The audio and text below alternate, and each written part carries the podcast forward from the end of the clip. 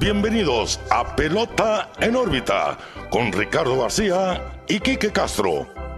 Comenzamos.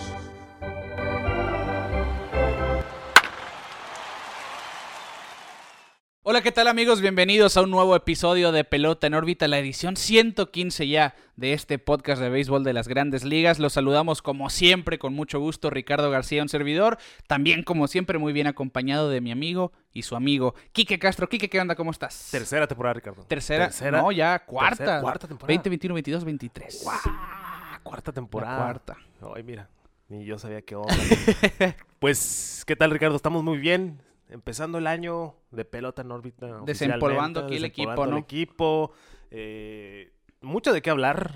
mucho mucho Sí. temita sabroso. Sí, sí, sí. Eh, pero pues antes de empezar, recordarle, ya se les había olvidado, por eso lo vuelvo a decir una vez más. Síganos en nuestras redes sociales, Facebook, Twitter, Instagram, YouTube. Pelota en órbita en todos lados, también en TikTok, somos chavos, hacemos bailes. Si no los han visto, pues échense la vuelta para que los vean. Y pues hoy tocó Gorrita de México, pues estamos a nada de que empiece el Ya. Mundial de Béisbol, Menos de un poquito más de un mes. un bien. poquito más de un mes. Y también se viene la Serie del Caribe, no hablamos mucho de, eso, de la pelota caribe, pero pues hay nombres de las grandes ligas ahí que se han dado a notar en el béisbol Claro. invernal. Eh, un saludo a Ronald Cuña. eh, y pues sí, a representar a México en estos días, Ricardo. Así es. Y pues empecemos, que ha- hay, hay mucho, ¿eh? Nos despedimos la temporada pasada y dijeron los mercados vamos a pum, explotar y empezaron los contratos. Y- mucho dinero. Y ojo, eh, ojo con eso. Bueno, antes de, ya lo dijo Kike, síganos en todos lados. YouTube ahí se levantó mucho la temporada pasada, hay que levantarlo tres veces más esta temporada. Compartan, así que los invitamos a que se suscriban a nuestro canal de YouTube, denle like, comenten La todo lo que dicen los youtubers. todos los youtubers, Bien diría el. Quique. Así que arrancamos entonces, Quique. Terminamos la temporada pasada a finales de noviembre del 2022. Sí. Así que esperábamos ver movimientos de agencia libre. El momento de que nos tomamos nuestras vacaciones, no habían sucedido firmas importantes todavía. Se tomaron su tiempo. Sí, sí, 100%. Llega la firma de Justin Verlander y el mercado estalló. Sí. Todos los agentes libres importantes empezaron a firmar uno por uno, día tras día, de dos o tres al día incluso. Y pues fue, fue una fiesta, fue un gastadero. Ahora sí, el, Pero. el- los Winter. Meetings, la temporada muerta, yo creo que los últimos tres años han sido pues un deleite para nosotros como Sí. fanáticos estar de, dando refresh a Twitter cada cinco Desesperado, segundos. sí, porque eh, había una incertidumbre muy grande. Obviamente los que rompen las historias, los que hacen el breaking, de, sí, sí, de- los cambios y de todo eso, pues también no uno lo sigue para que nos dé la información, pero no siempre fueron tan certeros. Hubo bastantes casos de no, pues fulano va para acá, no, pues que siempre no y que sí. El nombre, pues ahorita hablamos de él, pero Correa fue el nombre que más, el, el nombre con más uniformes en esta Y temporada. el que más se cotizó, Y ¿eh? el que más se Sí, cotizó. sí, Al sí, final de cuentas, 100%. eh, pasaron muchas cosas con él. Estuvo muy divertido toda esa dinámica. Muy estresante también. Obviamente uno pues vigila a su equipo y quiere que todos se vayan con su equipo, pero pues no siempre resulta. 100%. Pues empezamos entonces, ¿qué te parece con las, las firmas de esta temporada muerta? Sí, Eh, porque hubieron, hubo de todo, hubo drama. sí. Los fans de los Yankees estarán de acuerdo. Empezando con Anthony Rizzo, porque primero se sale de su contrato, teniendo una opción por un año más.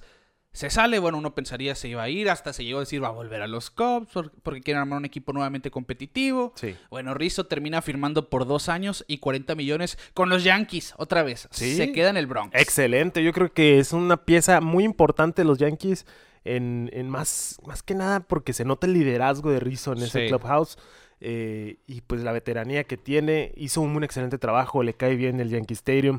Eh, a la defensiva, pues siempre ha sido impecable Rizzo, ¿no? Y, tuvo un resurgimiento, ya con los Cubs como que se veía un poquito el declive, llega al Bronx, se va por arriba, pues obviamente ese, esa salida de contrato pues era para renegociar, ¿no? O sea, Exacto. darse a desear, muchos jugadores hicieron eso, de salirse de los contratos, porque pues el mercado de este año estuvo muy pesado y pues los Yankees, la verdad, haciendo los movimientos que debieron haber hecho. Sí, totalmente. Aprovechando que Anthony Rizzo tuvo una temporada ofensiva muy buena el año pasado, que tuvo un regreso en numeritos de poder, por ejemplo.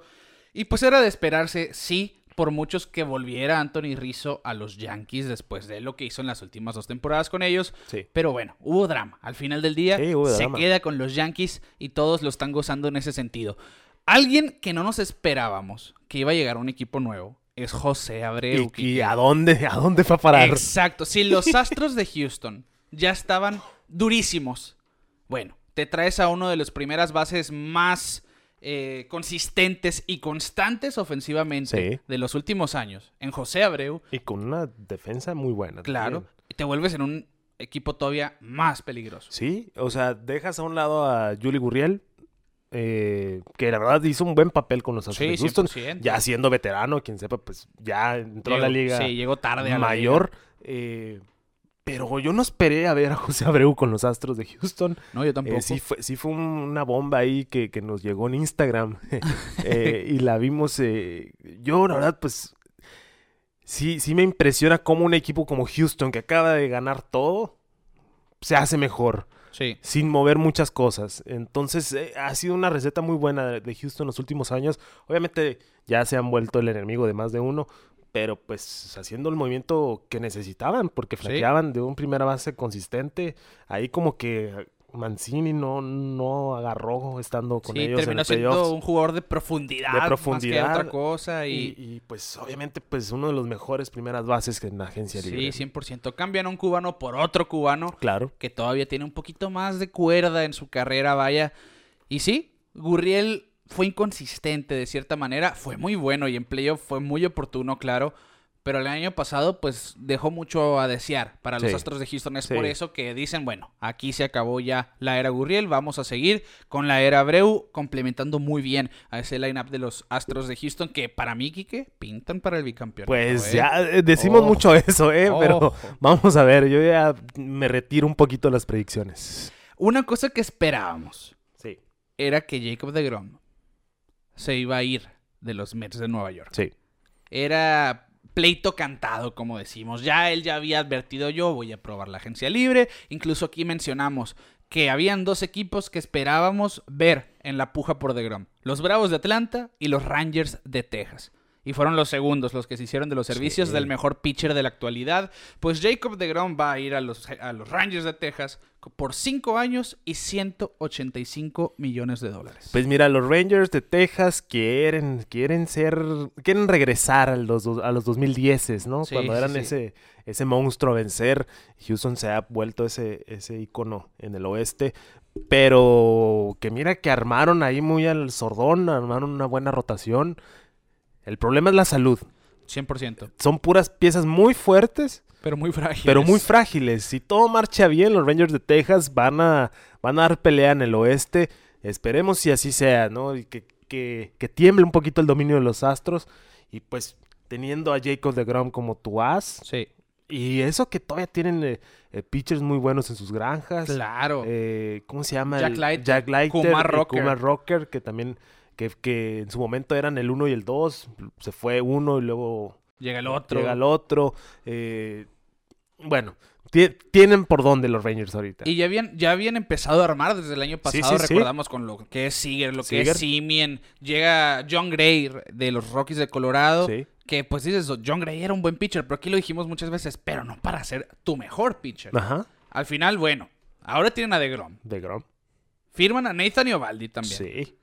Firman a Andrew Heaney, que viene de, de una buena faceta con los Dodgers a pesar de las lesiones. Sí. Martín Pérez viene de la mejor temporada de su carrera. Y John Gray va a ser tu quinto pitcher. Y además tienes a Dane Dunning y a los prospectos que dijimos. Tienen mucha y a su nuevo manager. Y a su- sí, A su muy nuevo importante. manager. Bruce Bochy. Bruce Bochy, la leyenda Bruce Bochy. Lo sacaron de retiro. Eh, espero y espero y haga, haga buen trabajo, eh, porque pues nosotros lo recordaremos con San Francisco, todo el éxito que tuvo. Sí. Eh, no es tan vieja escuela. Se me va a hacer ahí por el estilacho de Showalter. Sí, así sí, como el mismo tipo se de manager. adecua a su se equipo. adecua a su equipo, es un buen líder y, y, pues algo va a pasar algo interesante ahí con los Rangers de Texas, hay que echarle el ojo, hay que voltear al oeste este año. 100%. Se puso muy interesante. Y, y lo que dices, ¿no? De Grom, Eovaldi, Heaney, pitchers cuando están sanos son buenos. Excelentes. Pero ahí la cuestión, que estén sanos. que estén sanos. Vamos a ver, si están sanos, ojo con los Rangers de Texas porque pueden meterse muy, pero muy lejos esta temporada. ¿eh? Sí. Y los Mets contestaron a esa baja. Se fue Jacob de Grom, su mejor pitcher. Bueno, nuestros pitchers entonces en este entonces son Max Scherzer y Carlos Carrasco, porque ya se había ido Syndergaard, ya se había ido, bueno, en este caso de Grom, ya se había ido Zach Wheeler, todo ese pues, esa rotación de cinco, de cinco Sí. haces que se decía en su momento, bueno, ya desapareció y hay que renovarse. Estaba Carrasco, estaba Peterson, estaba Scherzer. No es la mejor rotación del mundo. Bueno, ¿qué hacen? Se traen al actual Cy Young de la Liga Americana. Justin Verlander, a sus 40 años, firmó por dos años y 86 millones de dólares. Una apuesta excelente para mí de- por parte de los Mets. Un, un contrato corto, obviamente de mucho dinero, pero son dos años que te puede dar un excelente, una excelente temporada. Verlander viene de la mejor temporada que ha tenido en mucho tiempo. Sí. Eh, ahora, va a probar la Liga Nacional. Y ahí puede ser que influya un poquito el Claro, cambio. sí. Volvemos a los throwbacks del 2010 y vemos a Scherzer y a Verlander como compañeros de equipo. Ya se conocen, ya se la saben. Un 1 y 2 muy potente por parte de los Mets. El mejor de su generación. El mejor y la mira. Yo sigo en el tren de los Mets. Voy a seguir siendo fan de los Mets esta temporada. Eh, y van a ser los Mets. Y espero que no sean tan feos. Bueno, eh, más adelantito vamos a tocar ese punto porque, porque yo sí traigo ahí una idea medio, medio macabra, Medio de- de- macabra. De, los Mets. No te voy a echar mentiras, pero, pero la cuestión está otra vez con los Mets. Eh, Verlander ya en sus cuarentas, ya es un veterano, Veterano. probadísimo, Duro. viene de tener una efectividad de abajo de 1.80. De regreso de, de, De- de Tommy Tommy John. En, lo, en el estadio de los Astros de Houston, en el Minute Maid, que la pelota se va. Es un campo de bateadores. Sí. Ahora se va a ir a un, a un City Field que no es tan ofensivo como lo es el Minute Maid. Así que yo siento que le pudiera beneficiar también el estadio. Sí, el cambio Sí. de liga no es lo más fácil del mundo, obvio. Pero Verlander tiene con qué. Y aparte, en Interligas, cuando jugaba contra la Liga Nacional, siempre destruyó a su Sí. oponente. Sí, como te digo, eh, fue un gasto grande de los Mets, pero para mí se me hace inteligente. Sí, Dos años, sí, sí. 86 millones. Sí, son mm, 43 por año. 43 por es un año. mundo de Es un dinero. mundo de dinero, pero pues viendo los contratos que, que vimos esta temporada muerta, yo creo que muy bien, muy bien. Sí, 100%.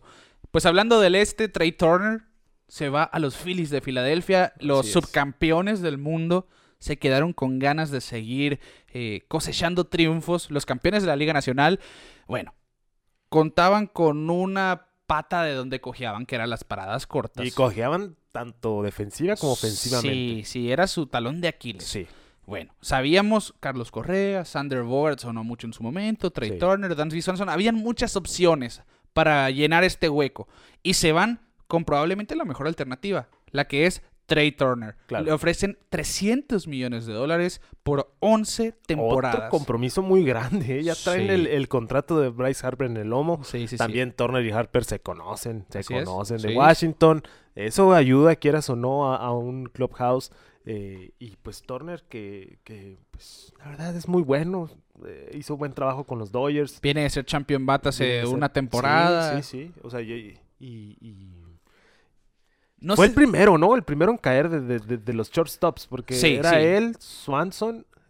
y fue el último que cayó, Swanson. Sí, fue el último que cayó Swanson. Sí. Sí, pero los Phillies apostándole al futuro ya llegaron a la Serie Mundial eh, eh, la temporada pasada. Una muy buena Serie Mundial. Sí. La disfrutamos mucho y, y, pues a seguir, a seguir, porque esto, esto no para. Y ese lineup está de miedo. Está de miedo. Sí. Nomás con Schwarber. Ya, ya te. Sin Trey Turner, llegaron a donde llegaron la Sí, temporada Con pasada. Harper ahí más o menos. Sí, con Harper al 70%. Sí, no sí, quiero pensar lo que va a suceder en el 2023 teniendo a Trey Turner en ese lineup.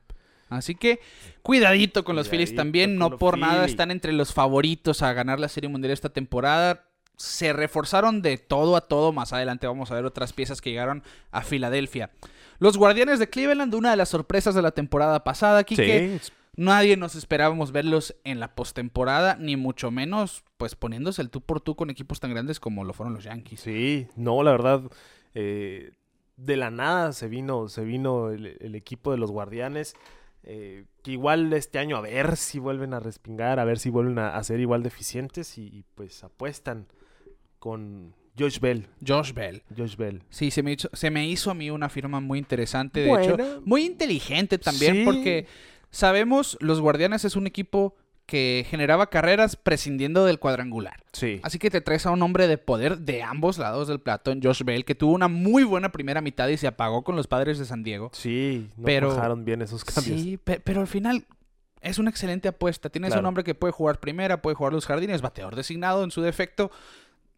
Siento yo que fue muy inteligente. No le dan un dineral como a otros. Claro, a Malaya diríamos. Sí, 33 Malaya. millones de dólares. Malaya ¿no? uno nomás.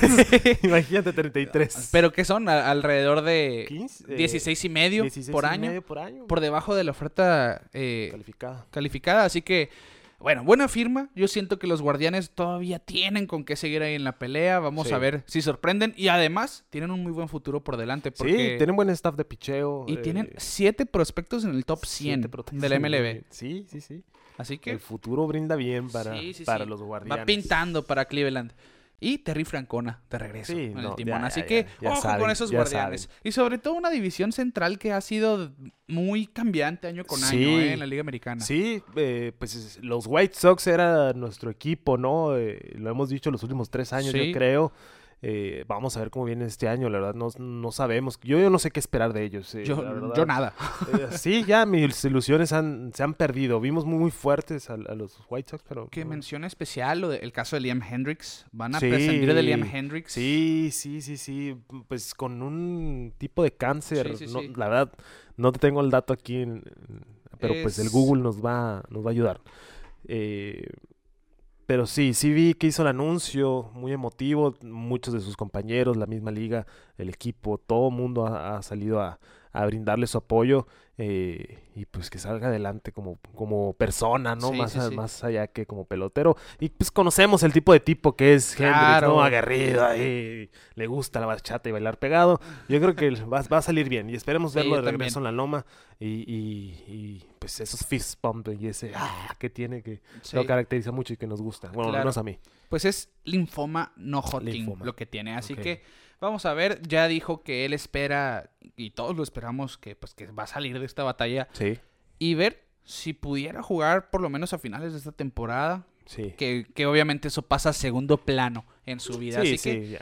Vamos a ver qué pasa con los White Sox. Por lo pronto los Guardianes pues siguen ahí defendiendo pues su posición, sumando esta temporada con Josh Bell. Vamos a ver si les basta para seguir eh, aspirando al primer lugar del de la central de la Liga Nacion- de la Liga Americana. Y nos vamos con los Cubs. La primera firma de esta temporada que esperábamos, sí, se había dicho iban a ser un equipo que iba a comprar, que iban a hacer movimientos. Se deshicieron de toda esa gran base que todavía, mira, yo los tengo aquí a todos, eh, a todos, eh, sin importar en qué equipo estén ahorita. Pero ya, yo creo que ya no queda ninguno de, de- de ese No. núcleo del 2016. No. Eh, se fueron todos y cae Cody Bellinger. Siento yo que, que a Bellinger le pagaron demasiado. ¿eh?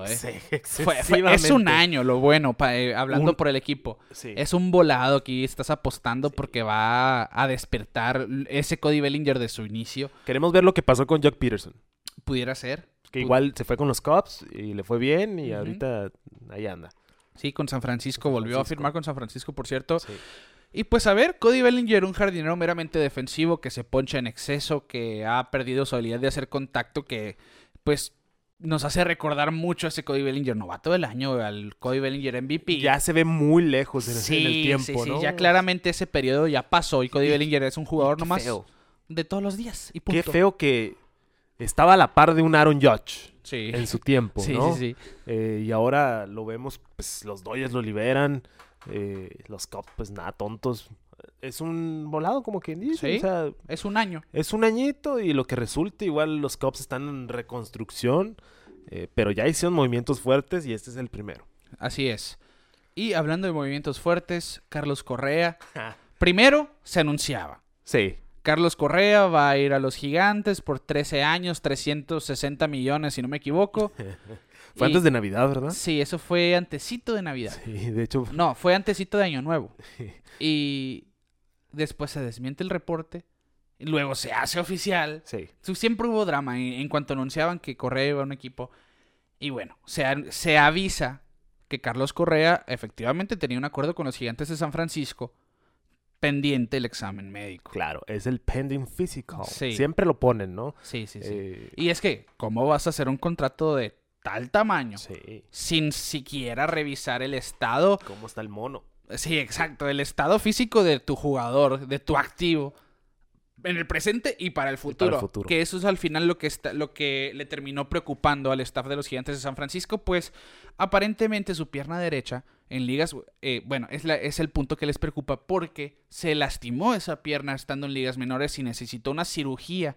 Eh, no recuerdo qué hueso venía siendo meramente, pero es a la altura de la espinilla, prox. En fin, una cirugía debajo de la rodilla derecha que termina preocupando al equipo a largo plazo, diciendo, bueno, nosotros no le vamos a dar un contrato estratosférico si no sabemos si se va a poder mantener en el terreno Sí. de juego.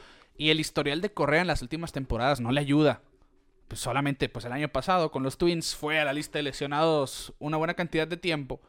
Bueno, se terminan haciendo para atrás los gigantes de San Francisco. Carlos Correa dice que su staff estaba bien. Aparentemente que el staff médico de Carlos Correa decía, pues no hay problema.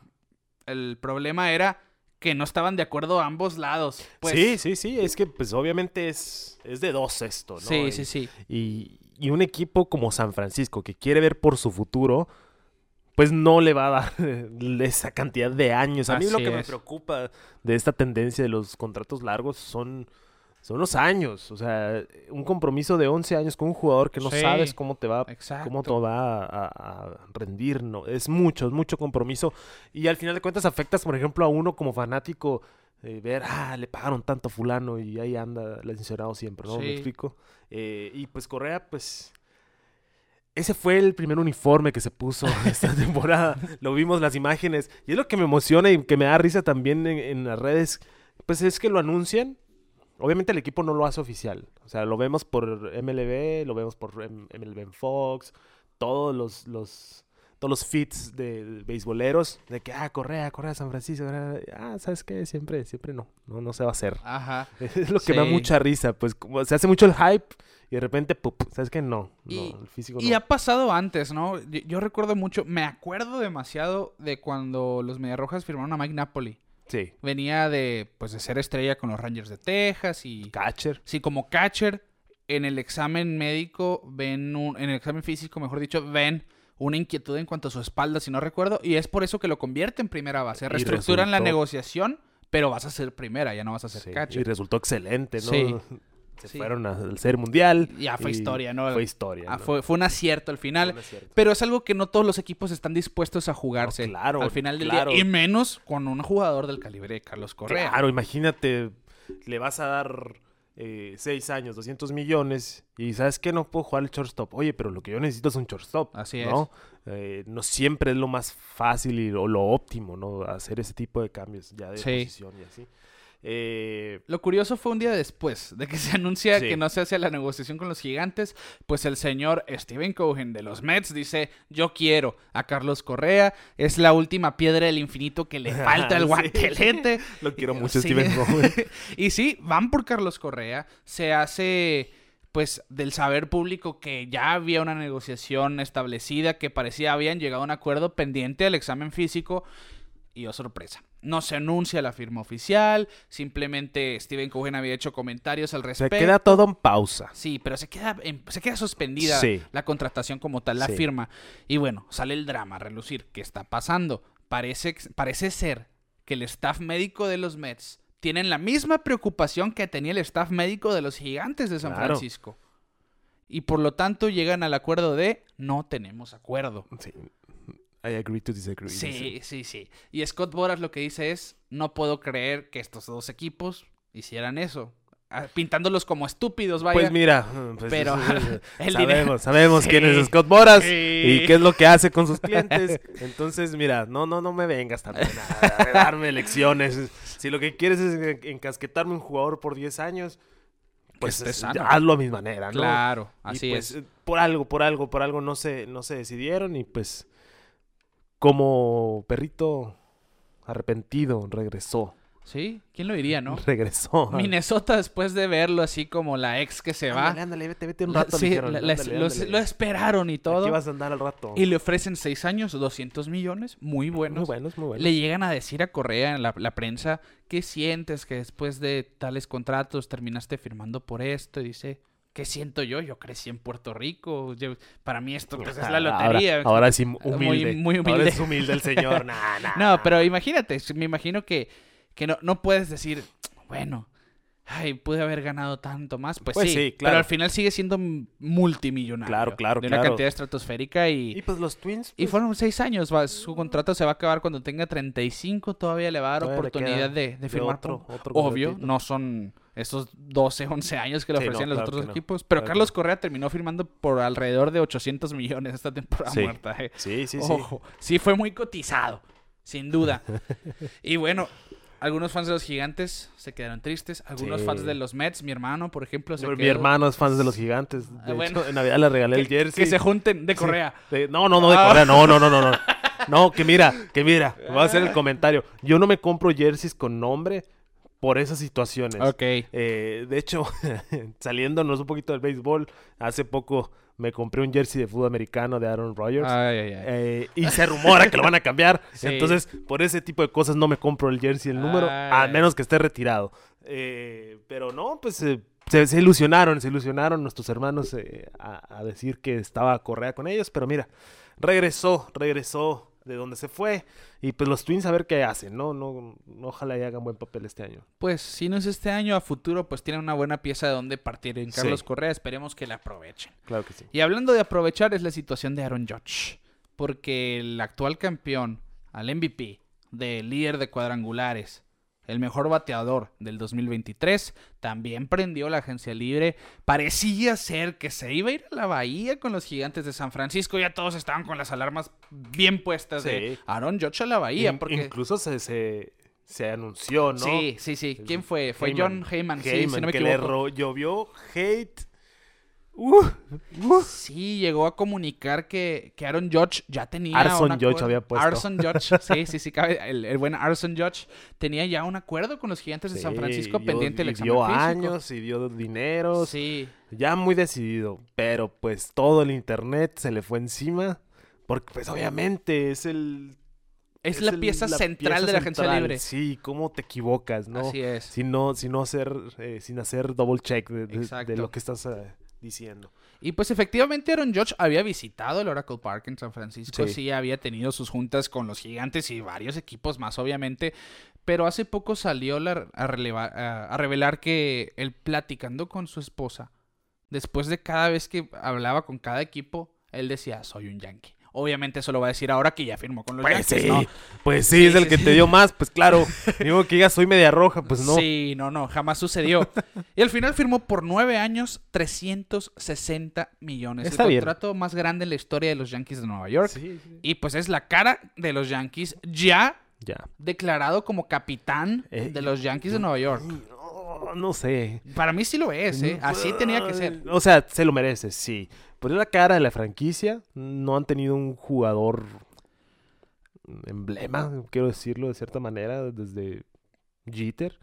Eh, Para mí él es quien Sí. llegó desde Jeter, pues. Sí, sí, sí, es el, es el que va a seguir el legado Yankee, está bien. Y, y que mira que esos ejecutivos de los Yankees, mis respetos, porque yo me acuerdo cuando recién subió, hicieron el, el chamber ahí de, Sí. de Josh, decía, oye, pues este chamaco va subiendo, se sabía que era bueno. Sí, sí, sí. Pero va empezando su carrera y ya le estás poniendo su lugarcito en el Yankee Stadium. Pero mira, acertados, muy buenos para hacer negocios. el equipo de marketing 10 de 10. 10 de 10, claro que sí. Eh, y Aaron Judge, pues la verdad, esos 360 millones se los ahorró a todos los fanáticos de los Yankees en terapia. Sí. Porque imagínate, yo ¿Cómo creo que sufrieron, no? su- se, se- se sufrió, sí se sufrió. Y de hecho, más de uno se comunicaron con nosotros diciendo que no, Sí. ya lo vi en San Shout out Francisco. al buen Teco Coronado, Shout porque él- siempre dijo, ya, ya lo vi en San Francisco, Bueno, mis mis gigantes de la cuna. Pero pues eh, se quedó, se quedó con los Yankees. La verdad, muy bien por los Yankees. Sí, Eh, muy- tuvieron muy buena temporada muertas al momento. claro. Hicieron buenos movimientos y yo creo que este era el principal en su lista y lo lograron. Sí, 100%. Era la pieza que tenía que estar sí o sí y lo demás ya veremos Ya qué veremos hacemos. cómo. Bueno, hablando de los Yankees, ese veremos cómo. Resultó excelente, porque también se traen a uno de los mejores brazos de la agencia libre, el zurdo Carlos Rodón. Llega de un año excelente donde fue líder de FIP en el béisbol de las mayores y lo firman por 6 años, 162 millones de dólares. Quique, ahora tienes a Garrett Cole, tienes a Carlos Rodón, tienes a Luis Severino, tienes a Frankie Montas y Néstor Cortés, que lo dejé al, al final, no sé por qué. Tienes una rotación de miedo. Si tu quinto es Frankie Montas, que en su momento fue Sí. una gran pieza en Oakland, siento yo que están en excelente lugar y tienen todavía mucho talento joven que barajear. Así que no quiero echarles la salecita. Mira, es la tercera temporada, llevamos tres temporadas, Sí, cuarta temporada, sí. diciendo que los Yankees van a llegar lejos. Y mira, salecita la buena. Pero otra vez, la Liga Americana, para llegar a la Serie Mundial, hay que pasar por encima de los Astros o de los Yankees. Sí. Ya hay equipos ahí que más adelante voy a mencionar que hicieron lo, lo suyo, hicieron su tarea para meterse en la conversación y complicar el Sí. panorama. Pero sin duda, los Yankees, Pero la serie americana, la, la, la Liga Americana. la- la serie de campeonato de la Liga Americana se sigue viendo Yankees Astros. Sí, 100%. En papel no puedes ver otra ecuación No, todavía. no. Ya veremos sobre la marcha No, ya porque... veremos, les encanta a los Yankees Sí. eliminarse en Wildcard. El drama, el, El drama, drama. de béisbol. Y los fans de los Yankees ya están esperando la 28. Un saludo a mis amigos Yankees. Hicieron una muy buena temporada muerta. No, al excelente. final. Muy Así bien. que vamos a ver si aterrizan una buena temporada regular y, ¿por qué no? Campaña en general. Sí. Y hablando de firmas también estratosféricas, esta, la primera de, de gran importancia que hicieron los padres de San Diego, pues se llevan al jugador de más jerarquía en Boston, a la pieza que más años tenía en las Medias Rojas, en Sander Bogarts, un pelotero que debutó en el 2013 con los Red Sox Sí. y duró 10 temporadas técnicamente jugando en Fenway Park, pues lo firman por 11 años, 280 millones de dólares. Uno de los mejores shortstops ofensivos que se va a complementar excelentemente en el infield con Manny Machado, con Jake Cronenworth. Fernando Tatís seguramente lo vamos a ver en los jardines esta no, temporada. no seguramente, lo vamos a Sí, ver. lo vamos a ver, corregimos. Y parece que Hyun-Seo Kim se va a quedar con la segunda. Después de tener una temporada calibre, guante de oro en las paradas cortas, se va a mover a la segunda base. y, ojo, Estoy muy triste. pues mira, ya se sabe. Soy fanático de las Rojas. Hay mucha gente, muchos amigos nuestros, saludos, eh, que ya no querían a Sander Bogarts en el equipo. Yo personalmente lo tomé como un golpe al corazón, pero pues tiene sentido. Ya tiene sus añitos Bogarts. 11 años, 250 millones. Es un compromiso muy largo. hasta el final de su carrera. Hasta ya, ya, ya se va a retirar con, con los padres o con ese contrato. Ajá. Y la verdad, que te vaya bien. Y los padres, ojalá que ya termine cuajar ese equipo, porque también, siento como con los Yankees hemos hablado de los padres que van a repuntar y Sí, van a sí. repuntar y van a repuntar. Tatis perdió el estatus como la estrella, a mi parecer, por toda esta polémica Del último del- año, ¿no? Todo lo que ha pasado con él. Eh, y Bogarts, pues, se vuelve un game changer, quieras o no, porque Sí. es, un, es un líder y es muy bueno. eh, hay unos que le dicen que le falta clutch. A mí sí, siempre se me ha sido un buen, excelente bat. A la defensiva, mm, poquito le falta, pero... Eh, Encima del promedio, 100%. Sí, es, una excelente pieza. es uno de los mejores shortstops Sí. del mercado y, Y no teniendo, puede negar. teniendo la, la tercera base Machado, créeme, Que, va a haber cobertura. Paréntesis, Manny Machado ya dijo, yo soy agente libre al terminar la próxima temporada. Que se vaya. Se va a ir. ¿Qué va a, pasar, ¿Qué va a pasar al final del día? Bueno, Bogarts puede moverse a la tercera. Claro, hay- por- y, ¿por qué no traer a Tatis nuevamente, no? Bueno, vamos a ver qué pasa con eso. Ahí estamos ya usando la, la, la Sí, bola ya, de cristal, ya, ¿no? ya, Pero. Buena Pero un movimiento muy agresivo. Sí. Volviendo a los padres, movimiento muy agresivo. Ese line-up también. Ese line-up está, miedo. está de miedo, Juan pero Soto, Kike. Viene de una temporada mala. es que... eh, Entre comillas, digo mala. Donde tuvo, fue líder de bases por bolas, fue, tuvo un OPS de élite, tuvo Sí, una sí, temporada sí. muy buena. Sí, que no como el año antepasado, pero al final fue excelente. Ahora va a tener su primera temporada completa en San Diego, donde va a estar rodeado de Sander Bogarts, de Fernando Tatís ahora después de 20 juegos ya que cumpla su suspensión, Sí. de Manny Machado, de Jake Cronenworth. Es realmente un equipo muy completo y que, que ojo, es verdad como dices tú, que parece que les echamos la sal, pero es un equipo que tienen poquito que entraron Sí. a esta relevancia en No, el dos- claro. del 2020 para claro, acá. claro, claro, claro, sí, sí, sí. sí. 2020 se fueron pero inclinadísima hacia arriba, esa pendiente de. de- Pero de seguimos con expectativas. Sí, así es. Siguen arriba. No como los White Sox. Ya, los White Sox ya mosquearon. Sí, sí, Los- sí. Los, los padres todavía tienen mucho. Obviamente, eh, vimos la sorpresa de los, de los gigantes de San Francisco en el 21 o 22. 21. Eh, los Dodgers retoman, eh, retoman la, la división, pero pues los padres tienen que ser sí o sí el, el- el duelo, el duelo divisional con los Dodgers. Ya, ya basta de tanto dominio y que se den el tiro bueno, pues, o sea, Sí. no, no hemos, hemos dicho que tienen todos los padres y, y simplemente no. Y, y es verdad, el año pasado sobrevivieron para llegar a playoff. Sí, muy a fuerzas. Sí, sí hay que recordar cómo aflojó ese paso que traía San Diego al principio de la temporada, a la mitad de la temporada, y, y llegaron, pero arrastrándose a la postemporada y terminaron eliminando a los Mets, que fue lo más lo, lo sorprendente aquí. Sí. Y bueno, ahí está la firma de impacto de los padres. Los Mets retienen a su jardinero central, Brandon Nimo, una de las piezas más infravaloradas del béisbol, un pelotero 100% subestimado, que batea excelente, que fildea excelente, que es un líder en el clubhouse de los Mets. Así que lo recompensan con 8 años y 162 millones de dólares. Otra firma de mucho dinero. impacto en Nueva York. Sí. Sí, sí, sí, sí. Los Mets. Los Mets invirtieron. Sí. Cowen ya está comprometido en gastar. Y pues Nimo ya es, de la casa, es de la casa Sí. y se retiene y que, que- que hagan algo los Mets, por favor. Sí, sí, sí. Pues ahí está, Nimo se va a quedar en la Gran Manzana por ocho temporadas más. Un jugador que, que vuelvo a decir, subestimado. Hay que ponerle el ojo a Nimo porque es muy productivo en ese lineup. Ya lo dijimos nosotros el año pasado, Quique. Se iba a ir el catcher de los Cardenales, Javier Molina se retira. ¿Qué era la mejor opción en cuanto a reemplazos? Traerte el mejor catcher de la agencia libre, latino, en este caso venezolano, en Wilson Contreras Sí, y lo hacen realidad. sí lo, lo platicamos, ¿no? Varias veces el año pasado, eh, que era lo que necesitaba Cardenales para poder suplir el guante de Molina y, y- y llegó a- al equipo rival, ¿no? De los Sí, Cubs. sí. Eh, y pues ya, mu- muy, bien bienvenido, ¿no? Vi, Sí. vi que le hicieron mucha prensa y los fans están emocionados. Y pues un buen lugar, un buen lugar para Wilson Contreras, cinco añitos, la verdad, muy bien. 87 millones se me hace un excelente Un excelente ¿eh? trato, la verdad. Excelente, mi. Y llega realmente a, a sumar demasiado talento. Sí. Obviamente tiene mucho que aprenderle a Yadier Molina detrás del plato a la hora de dirigir el juego, pero tiene una bazuca por brazo, ojo ahí. Sí, Es sí, cuestión de, ok, Yadier Molina se retiró, sí, pero va a estar presente en los Spring Trainings, no lo dudes, a futuro, y es cuestión de que coache a Wilson sí, Contreras sí. para hacerle un catcher Que va a aún pasar, mejor. que va a pasar. Ya, ya, ya el sello de Molina va a estar en los Cardenales de aquí hasta que se Y, y muera. eso es como, como él de invitado. ¿Por qué no de manager a futuro? Claro. Ojo ahí. Ojo ya ahí. lo vimos de manager en Venezuela. Él va a ser, eh, en Puerto Rico, perdón, él va a ser el manager, Manager de la selección. Sí, de la selección en el Clásico Mundial. Así que tiene, ver, vamos tiene ver. mucho por dónde llegar. Y el mérito, que lo hemos El platicado aquí también. Ya era un manager dentro del terreno, ahora lo Sí. puede ser desde el dugout Claro. también.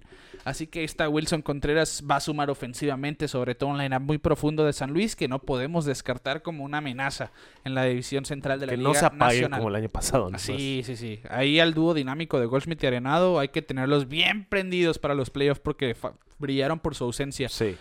Bueno, hablando de los White Sox, se fue Abreu y suplen a Abreu con Andrew Benintendi. Obviamente no se compara uno con el otro en cuestión ofensiva. Andrew Benintendi viene de una muy buena época con Kansas City, viene de una buena temporada 2022. Por debajo del radar. Sí, por debajo del radar. Star. Se apagó con los Yankees un poco, sí, en playoff. Y me Pues, acordaba que estuvo con los Yankees. Sí, llegó en cambio los Es Yankees.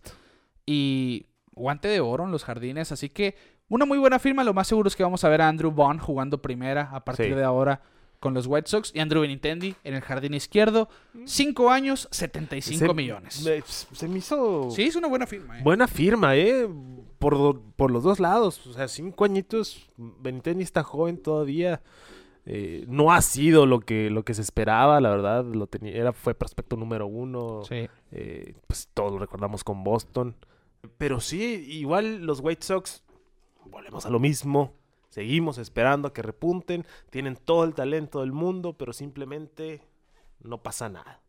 Vamos a ver este año eh, cómo resulta. eh, La- igual, yo siento yo que todo recae a que Eloy Jiménez esté sano. Sí, porque Luis Robert, lo platicamos, no se me olvida al, al inicio de la temporada pasada, es un pelotero que tiene todo para ser un candidato al MVP. Tiene todas las herramientas. Eloy Jiménez es un bateador puro. Quieres tenerlo en tu alineación.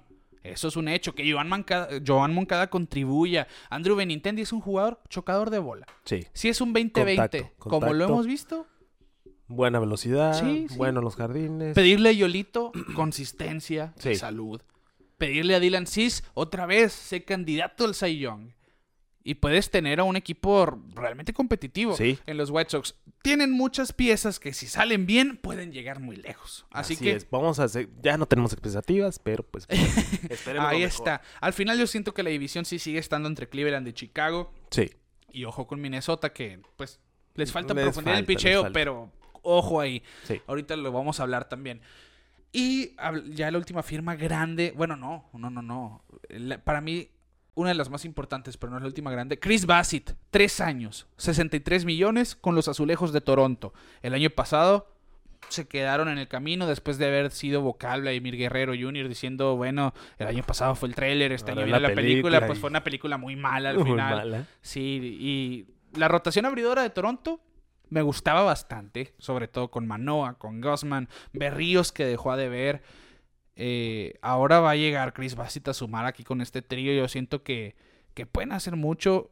Va a ver si Ryu puede contribuir este año después de estar ausente casi toda la temporada pasada.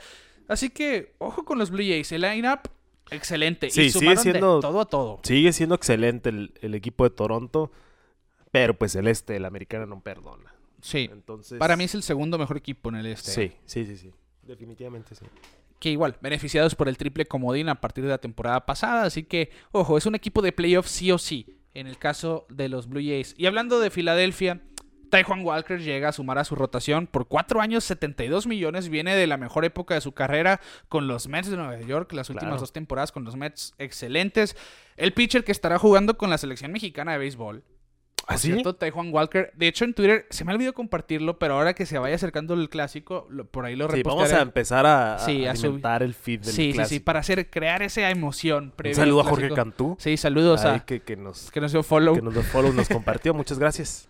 Gracias. Y Taihan Walker hablando de subió esto, subió en Twitter, mejor dicho, publicaciones haciendo comida mexicana, subiendo, haciendo pozole. Ok.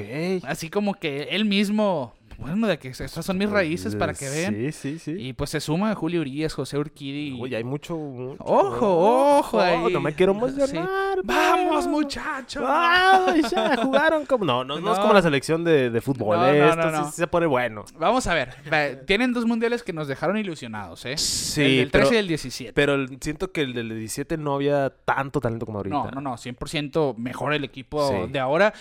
Ojo, falta ver el roster de 30 oficial. Sí, no, te han sido. Apenas está en el preliminar. Todavía Sí. no ha quedado establecido. Tenemos este mes Paréntesis, todavía para paréntesis cultural. Ya, ya medio se liquearon, se salieron las gorras. Sí, sí, sí. Gracias a- al Dios que ustedes le oren. Va a ser como la que traigo, con la M. Si está acertado ese, ese, ese, ese filtro, Ese filtro. la, el clásico redondito, redondito, de la M, se va a quedar. favor. Pero vamos a ver. eh, Por Eso es lo que queremos. Igual, nosotros. igual ya la tengo, ¿no? Pero pues para, va- para variar los estilos, digo yo, porque esta Sí, pues, sí. un regalo de mi amigo Martín Yomans, un saludo. Eh, pero es que la esa M Sí, yo- redondita 100% es un clásico. es un clásico del clásico. Y, y eh. es un clásico que, que no quieres quitar. Sí, Porque no, no, no no, no, necesariamente no, no. lo nuevo significa malo, pero... Pero no tampoco lo, lo nuevo significa mejor. ¿no? Exacto, exacto. Entonces- eh, si- siento que, que todos queremos ver ese uniforme, Sí, porque es, una chulada, es- pues. Y este año ya, ya hay que comprarse el jersey, Ricardo. Yo desde el 2006 quiero no me lo comprar y no he podido. Pues vamos a ver, Vamos vamos, a ver si ya. Este ver. año fue el bueno. Díganos si van a ir al mundial. Ahí va el Rick. Ahí se nos vemos contra, contra Colombia y contra Estados Unidos. Muy bien, excelente. No nos alcanzó para más, pero ahí nos vamos a ver. Es lo que hay. Traen un souvenir. Sale, vale. Bueno, pues Juan Walker se va con los Phillies. Va, eh, todavía, pues vamos a, ya, ya él dijo, sí, va al Clásico Mundial. Pero algunos jugadores, como Wilson Contreras, dijo, bueno, yo iba a ir al Clásico, pero mi equipo me recomendó estar con ellos para el Spring Training, por lo tanto, me bajo del tren. Sí, sí, claro, obviamente la prioridad ahorita pues es tu equipo y más si vas a un equipo nuevo, ¿no? Sí. Eh, ya van varios que se bajan de sus equipos, pero... O jugadores que vienen de lesiones importantes. Sí, sí, sí, no van a arriesgar el físico. El caso de Andrés Muñoz. Andrés eh, Muñoz. Se acabó la temporada, sufre, bueno, se le realiza una cirugía en su pie. Sí. Por lo tanto, que, que sí, él dice, voy a estar sano. Pero mi equipo me dice, ¿sabes qué? Vienes de una cirugía, Sí, espérate, nos vemos en la temporada. porque dicen, no, pues es como sprint training. No, No. se van tal todo por el Sí, todo. sí, sí, ahí la intensidad no es la de sprint training. Sí, entonces... Pero bueno, bien. lo vamos a dejar a futuro eso Sí, porque sí. van a venirse episodios de- del mundo. alimentando el clásico. Claro. Cristian Vázquez se va a los, a los mellizos, a los Twins, Sí. por tres años, 30 millones, uno de los mejores catchers de la actualidad, sin duda. Un, un catcher que, que batea un poco Sí. al final, eh, que es Tiene excelente. momentos clutch muy Sí, sí, sí. tremendos. Sí, 100%. Es un catcher que tiene un muy buen brazo, controla el juego de corredores. Eh, bueno, una muy buena suma para Sí. los Twins que pasan de Gary Sánchez, siendo uno de los peores Sí. catchers defensivos, a Cristian Vázquez, Cristian así Vázquez. que realmente Sí, llega a mejorar ese puesto. Excelente. Gary Sánchez todavía no tiene contrato, ¿eh? Ojo, ojo, Ojo. ahí. Igual, ¿quién lo va a querer? ¿Quién sabe? Quién sabe. Noah Syndergaard, sorpresa de muchos, firma por un año 13 millones con los Dodgers de Los Ángeles. Noah Syndergaard cantado va a tener un temporadón porque pitcher que llega a Los Ángeles, pitcher que No. mejora así. Y luego, ¿cómo terminó esta temporada con los Con los Phillies? O sea, haciéndola de lo que lo pusieran. Vas Sí. a abrir, va, abro. Cuatro entradas, no hay problema. Ey, vente el relevo, va. Hizo un excelente trabajo en la Sí. postemporada con los Phillies. Llega a los Dodgers, un buen movimiento por Los Ángeles y... y Syndergaard, queremos ver ese as, ese as Sí. que vimos alguna vez. Sí, sí, sí. Claro, ya no es ese mismo pitcher de las 100 millas en su sincre, pero es un pitcher todavía de movimiento, de, de lanzamientos pesados, como diríamos. Buena firma para los Dodgers que necesitaban un brazo en esa rotación. Walker Buehler se sometió a, a Tommy John, hay que recordarlo. Se trajeron a Clayton Kershaw otra vez, ¿eh? Por cierto, lo firmaron por un año más. A Eso, eso a mí me sorprendió mucho. ¿Sí? No decir que sí, que más que lo firmaran, lo firmaron por un año. Es que... mm, Y con Kershaw, pues así se va a manejar por así su se ha historial, estado. pero Sí, sí, sí, las lesiones no lo han dejado... yo sigo pensando que Clayton Kershaw va a terminar en los, en los Rangers, ¿eh? Para retirarse en su casa. Mm. No Puede sé por qué tengo ese pensamiento. Pues que puede ser que, que tenga ese... Jay lo hizo todo, pues. ese cambio de carrera, ¿no? ¿Cuántos años tiene? 33, 34 No, ya. todavía te- le, le falta un buen rato para seguir tirando. Puede ser que se vuelva un buen pitcher. eh, Ya su tira- un, recta- un tirafichas, Sí, vaya. pues o es sea, que desde ahorita ya lo es. ya lo es, pero pues, Depende mucho de ese slider. ya, lo hemos, curva. ya lo hemos platicado cómo se va puliendo el pitcher y se vuelve un excelente lanzador en la veteranía, ¿no? Ya eh, el brazo de Kershaw ya no es lo que era. Va a cumplir Eh, 35 ya, ¿eh? ah, 35. Está a 50 días de cumplir eh, 35. Pues vamos a ver, ¿eh? Puede, yo digo que sí le quedan unas tres temporadas buenas, eh, pero con cuidado. Y qué curioso, ¿no? Que Clayton Kershaw pasó de ser uno de los mejores pitchers de, de su época, porque lo es, y a ser un pitcher subestimado hoy en día, porque sí. sí, las lesiones fueron todo, porque lanzó 126 entradas donde ponchó a 137 y tuvo efectividad de 2.28. Se me hacen parecido al caso del Rey Félix, ¿no? O sea, como que empezaron muy rotundos y pichaban. Pues sí, nomás que el Rey Félix sí se fue a un abismo. Ah, no, claro. Esa fue Sí, la no, gran no, diferencia. se- todavía ahorita se está manteniendo Sí, flote. todavía tira bien. Esa-. La cuestión es que, que se mantenga en la loma. Esa es la cuestión con él. Pero bueno, ahí está la cuestión de los Dodgers, que muchos fanáticos están decepcionados con la temporada muerta que tuvo el equipo de Los Ángeles. Pero siento yo que es un ciclo. Ya los Dodgers están pasando a, ok, ya apostamos por muchas temporadas a contratar y contratar y contratar. Ya tienen las piezas en el caso de. Freeman y de Betts. En cuestión de adición de talento, yo creo que no les falta mucho. Sí. Aparte de tener una buena nómina, un buen line-up, tienen una buena granja. Eh, Entonces, Y es para donde iba. Ahí está la cuestión. Siento yo que se van a apoyar ya de su granja y hacer un balance al final del día y siguen siendo el favorito y claro, esa claro, división. claro. Sigue siendo un excelente equipo, ¿eh? No, Claro. no, no se confundan. No tienen que contratar siempre a todos. Así es. Bueno, Joey Galo firmó por un año y 11 millones con los Twins de Minnesota. Ojo con Galo, lo digo porque Se sabe. las reglas nuevas. Las reglas nuevas, Kiki. No hay, no va a haber No hay shift, shifts. no hay formación especial. No hay formación especial. Y pues se sabe que el equipo al que llega Joey Galo tiene récord positivo. De alguna, de alguna manera, ¿no? Sucedió. De alguna manera sucede. El efecto Galo es real. Aunque él no bate, el efecto es real. Aunque no, él se poncha, pero todos ganan. Y es un fielder guante de oro, hay que recordar eso. Sí. Así que es una buena firma al final por los Twins. Una buena apuesta. Si te suma con el bat, qué bueno. Lo- Si no, lo firmamos por un año. Ahorita lo que los Twins quieren, lo que sume, que sume. Y Sí. si no, pues ni modo. Sí, sí, así es. Los Mets firmaron receptor en Omar Narváez por dos temporadas, 15 millones de dólares, una excelente firma, un catcher muy, pero muy infravalorado a mi punto de vista. Excelentes números, uno de los mejores bateadores como receptor de, de los últimos años. Sí. Y pues se, se va McCann, llega Omar Narváez, van a tener también la compañía pues de Francisco Álvarez de su prospecto número uno. Así que los Mets en esa cuestión están muy fuertes detrás del plato. En todo, al parecer. Sí, en todo, no les duele nada. Los Orioles firmaron a Adam Frazier, segunda base, de salido de los marineros, salido Sí. de los piratas en su momento. Un año, 8 millones, sorpresa de muchos. Gastaron Sí. los Orioles. Es una buena firma. Tienes, es verdad, Ramón Urias ganó el guante de oro como tercera base y puede jugar la segunda.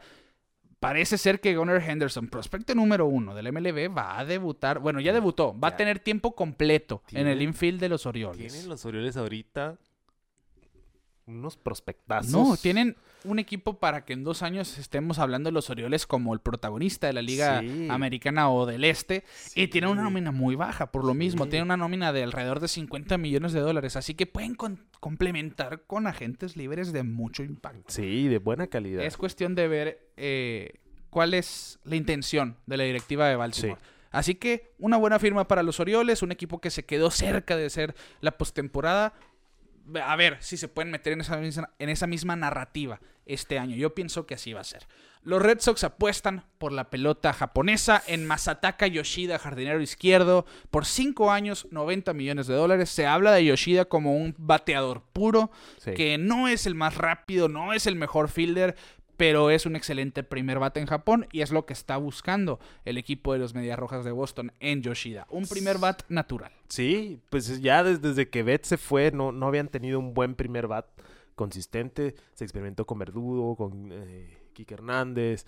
Y ahí, pues los Mediarrojas no pasando por su mejor época en estos últimos dos años. eh, bueno, en este año, el año pasado, el antepasado, el 21 estuvo muy bien. Sí. Pero, pues vamos a ver si se traduce. Un saludo al Boston, ¿no? Él sabe de lo que hablo. Si se traduce Sí. el talento japonés aquí a las grandes Sí, sí, ligas. eh, Pasas de ver a dos, tres o cuatro pitchers tirando 100 millas a Sí. verlos casi a diario. sí. Así que es, obviamente hay que hacer esa transición. Sí. Como decía nuestro amigo Karem García, Japón es como 4A. 4A. Está subiendo al mejor nivel.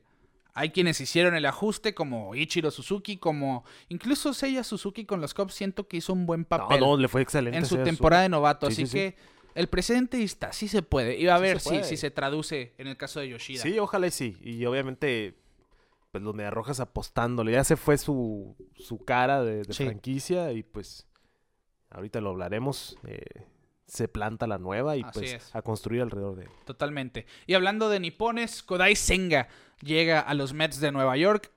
Esa rotación que pues se les van piezas importantes, llegan piezas muy importantes. Ahora uno de los mejores de la pelota asiática. Sí. En 5 años, 75 millones. Kodai Senga, un pitcher con un repertorio impresionante. Eh, incluso se habla que Senga tiene el, un picheo inventado, inventado por él. Ah, el Gyro Ball, algo así. No, no, no, el- como el- en su momento el Gyro Ball. Ajá, sí, sí. Le dicen el splitter, fant- splitter fantasma. Porque es un splitter que alcanza las 100 millas. Que lo habíamos visto con, con Sawamura el año pasado o antepasado que llegaba a Boston, que era Sí. el, el hype que le daban. Eh, Tiene un splitter muy pesado. Y sí Sí, tiraba un splitter de pero 9.6, 9.7. No cuajo. Sí, sí, sí. Ya era acaba. Pues, pues de Senga se habla. Pues su- con su splitter puede alcanzar alrededor de 100 millas. Ok. Ojo ahí, ojo. Sí, es muy descontrolado, pero es muy ponchador. Es una buena pieza para, para apostarle. Por, en el caso de los Mets, en el Mundial del 2017 hizo giras con Japón. Pues- este año no va a ir, por lo mismo que va con un Claro. equipo nuevo, pero, Pero ojo, ahí, pueden ver ustedes los highlights de la liga japonesa, incluso el Clásico Mundial del 2017. Y es un Senga- agasajo, eh, ver los videos de la liga japonesa. De, de veras que sí, ¿eh? no les entiendo, pero se escucha todo muy bien. No, no, no, la emoción ahí es, es otro Sí, nivel. sí, sí, sí. Y, y realmente hay mucho talento, pues no es por nada que los jugadores que ya no la hicieron en grandes ligas van y buscan un contrato en Japón, y porque los es la liga japon- mejor pagada Y los ahí. japoneses que, pues de plano no la arman aquí, se van allá y siguen siendo unas superestrellas. Qué loco, ¿no? El, el caso de, de Tanaka, que siento yo que él podía seguir tirando en grandes ligas después de su paso con los Yankees. Él dice, "Eh, yo, me- regreso". yo- yo me voy a Y Japón. sigue allá. Ya hice mi dinero". eh, Según yo, el pensamiento de Tanaka es que él quería ser de los Yankees y ya. Sí, o sea, no quería pues, con otro equipo. Muy probablemente, pero quién sabe, porque cuando yo eran 20 mil 20 mil equipos, ¿no? De los Sí. 30 equipos estaban interesados en él cuando, cuando venía a Estados Unidos y era la rivalidad, ¿no? Yankees y Red Sox, los dos importantes Sí, ahí. sí, sí. Pero bueno, ahí, ahí está esa cuestión. A ver, a ver qué sucede y a ver qué vemos de Kodai Senga, un fuertísimo candidato novato del año, sin duda. Sí. Y ya, vámonos en modo express, que La última firma así de alto impacto, que realmente yo considero de, de- de alto... De alta relevancia. Sí, de alta relevancia es Dansby Swanson, obviamente. Siete años, 177 millones con los Chicago Cubs. Viene de tener la mejor temporada defensiva entre, chores, entre shortstops, entre paradores en corto. Un punto que los Cubs querían cubrir, obviamente. Sí. Que donde quieren pues poner una mancuerna con Nico Horner sólida defensiva, pues ahí está, en Dansby Swanson. Y ofensiva es de los mejores de las últimas dos, tres temporadas. Sí, y Swanson, muy, muy, muy cliché, ¿no? Pero dijo una historia familiar, ¿no? Que su abuelo era muy fanático de los Ujú. Cubs y que se acordaba y quería él usar el equipo. Ah, bueno, se puso ya todo, todo de Chicago.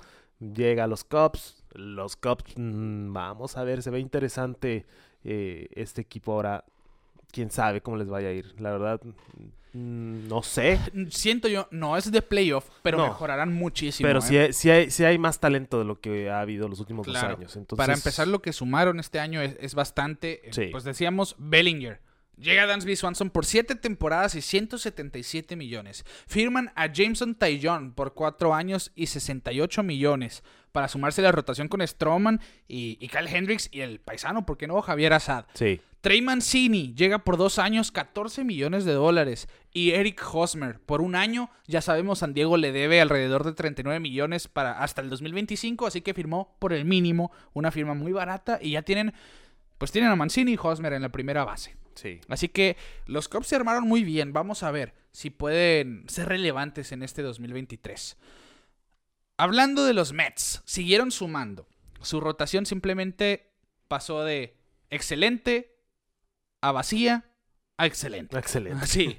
José Quintana firmó por dos años y 26 millones. Lo que hizo con San Luis el año pasado fue simplemente radical. Sí.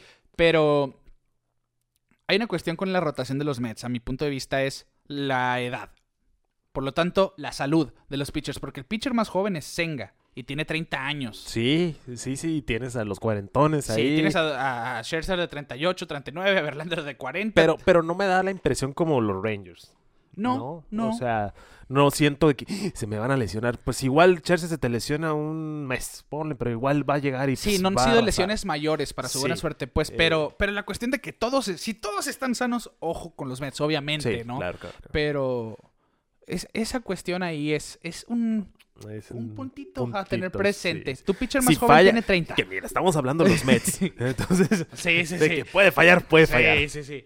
Es, es muy contrastante lo Sí. que puede pasar en Nueva York. Sí. Firman a Tommy Pham por un año, 6 millones de dólares. Firman a David Robertson por un año y 10 millones de dólares. Y le dan un contrato a Adam Otavino, que viene de excelente campaña desde el bullpen, por dos años y 14.5 millones de dólares. Así que ahí, Cohen, Sacando la cartera. sí, sacando la, la billetera. Y ahora sí, nos vamos en modo Esto ya es, es modo balazo. Sí, ¿eh? modo balazo. Kenley Jansen firma por dos años y 32 millones. Excelente, pero los Red Sox no habían tenido un cerrador de hace cuatro años. Sí, ya tienen un cerrador, Sí. que es lo que buscaban. Justin Turner firma por dos años y 21.7 millones también con los Mediarrojas de Boston. Eh, no sé. Pinta para ser el bateador Sí, designado no, claro, este claro, veterano. claro, claro, claro. Buena firma al final. Se fue JD Martínez, ojo ahí. Eh, Chris Martin llega por dos años y 17 millones. Adam Duval llega por un año y 7 millones. Y Corey Kluber por un año y 10 millones. Todos a los Mediarrojas de Boston. Pero Boston hizo el movimiento que debió de hacer. Sí. extendió a la hora portador de la pesada camiseta como el líder o Sí. la cara de la franquicia, vaya la redundancia, Sí, sí, sí. carita. Devers, Rafael Devers hicieron lo que debieron hacer. Sí. Se va Bogarts, es que también sí se veía muy difícil retener a los dos. Sí, 100%. Y obviamente te ibas a ir por el más joven. Y no sé si lo platicamos aquí o lo llegamos a platicar por fuera, pero esa era la cuestión ahí. Si firman a Bogarts, complicas la extensión con Rafael Devers Sí. por la cuestión monetaria del equipo, en la que dejó el- la situación Dave Dombrowski en su Sí. momento. Pero si se va Sander Bogarts, te vas de cabeza a extender a Claro. Rafael Devers. Yo creo que, y, y ahí compensa, ¿no? El heartbreak y el, ah, me agüité que se fue Bogart, se queda carita, todo bien, estamos bien. Y se queda por 11 años y 331 Un millones de dólares. Así que Rafael Devers ya técnicamente está firmado hasta su retiro. Ah, No, con los Medias Rojas ni de tanto, Boston. eh, porque está muy chavo todavía. Pues sí, tiene 26. 26. Pues sí, o sea, a sus ver. 37, 38 aprox. Se va a acabar su contrato, pero, pero ojo ahí. ojo, eh, una muy buena firma por parte de los Medias Sí. Rojas, dándole pues lo que se merecía. eh, uno de los jugadores jóvenes más importantes de hoy en día. Sí. Los Rangers de Texas firmaron a Nathan Eovaldi, como habíamos mencionado, por dos años y 34 millones. San Francisco, que se quedó atrás en la puja por Aaron Judge, se hace de un muy buen bat en Mitch Haniger por tres años y 43.5 millones de dólares. Y también firman a Michael Conforto, que se quedó sin firmar el año pasado por dos años y 36 millones de dólares. Arman un outfield muy bueno, ¿eh? Sí. Ojo ahí. Buenas piezas que agarró Francis San Francisco, ¿eh? Sí, sí, sí, porque Conforto, Haniger, súmale a Jock Peterson ahí también. Tienen piezas interesantes. Obvio, es un equipo que, que a lo mejor sobre papel no, no impone mucho. No, pero pues ya lo vimos. Pero, pero es un que- equipo bien ensamblado, Sí, siento sí, yo. sí. Firman también a Sean Manella por dos años y 25 millones. Este zurdo que viene hace dos, dos temporadas, salida de calidad tras salida de calidad. Empezó muy bien el año pasado y después se fue en caída libre, pero apuestan por un buen un, un regreso de Manella. Firman a Ross Stripling por dos años y 25 millones. A Taylor Rogers por tres años y 33 millones. Así que van a tener a los dos hermanos Rogers, los, Sí. los gigantes de, San- Sí, de San sí, sí. Francisco. Dato ser- para pantar al, a Sí, para al patear al suegro. Imagínate, salir, ver a, a, a Tyler en la octava y ver a Taylor en la novena. Sí, algún récord se va a romper ahí. Uno que te tira submarinos y uno que te tira casi 100 millas. Así Sí. que, ojo ahí. Bueno, esas son las firmas de los gigantes. Miami, sorpresa de muchos, hizo movimientos de alto impacto. Firmaron a Johnny Cueto Y Que- firman a Jean, a Jean Segura Que, también. y que Cueto se fue por debajo del radar también, Sí, ¿eh? tuvo buen año en Tuvo un buen año en Chicago. Que no firmó desde el principio. Pero yo no voy a voltear a ver a Miami hasta que regrese Sixto Sánchez. Somos Team Sixto, te seguimos esperando. Si no regresas, se acabó Marlon. Ojo con esos Marlins, ¿eh? Siento yo que... Pues que ya dieron la hay sorpresa. mucho que hacer, ya dieron sí. en la temporada corta los vimos en playoffs. Sí, sí, sí, 100%. Así que, ¿por qué no ver un, un equipo interesante en Miami? Seattle sumó también. AJ Pollock llega por un año y 7 millones, una muy buena apuesta. Sí. A sorpresa de muchos, los Atléticos gastaron 3 millones, pero gastaron. Jesús Aguilar por un año. Que tuvo también un buen año ahí con los Marlins. Sí, sí, a ver. Pero pues se va un- de un mercado malo a un A uno mercado- peor. A uno peor. Entonces, Y sí. pues mira, sí. Amalaya 3 millones. Los Angels, sumando talento, apuestan por Tyler Anderson, que viene de la mejor temporada de su carrera con los Dodgers. Lo platicamos el año pasado, por 3 Sí. años y 39 millones. Brandon Drury también, que terminó con San Diego excelente, le dan 2 años y 17 millones de dólares. Además de que adquirieron a Giovanni Urshela, adquirieron a Hunter Renfro.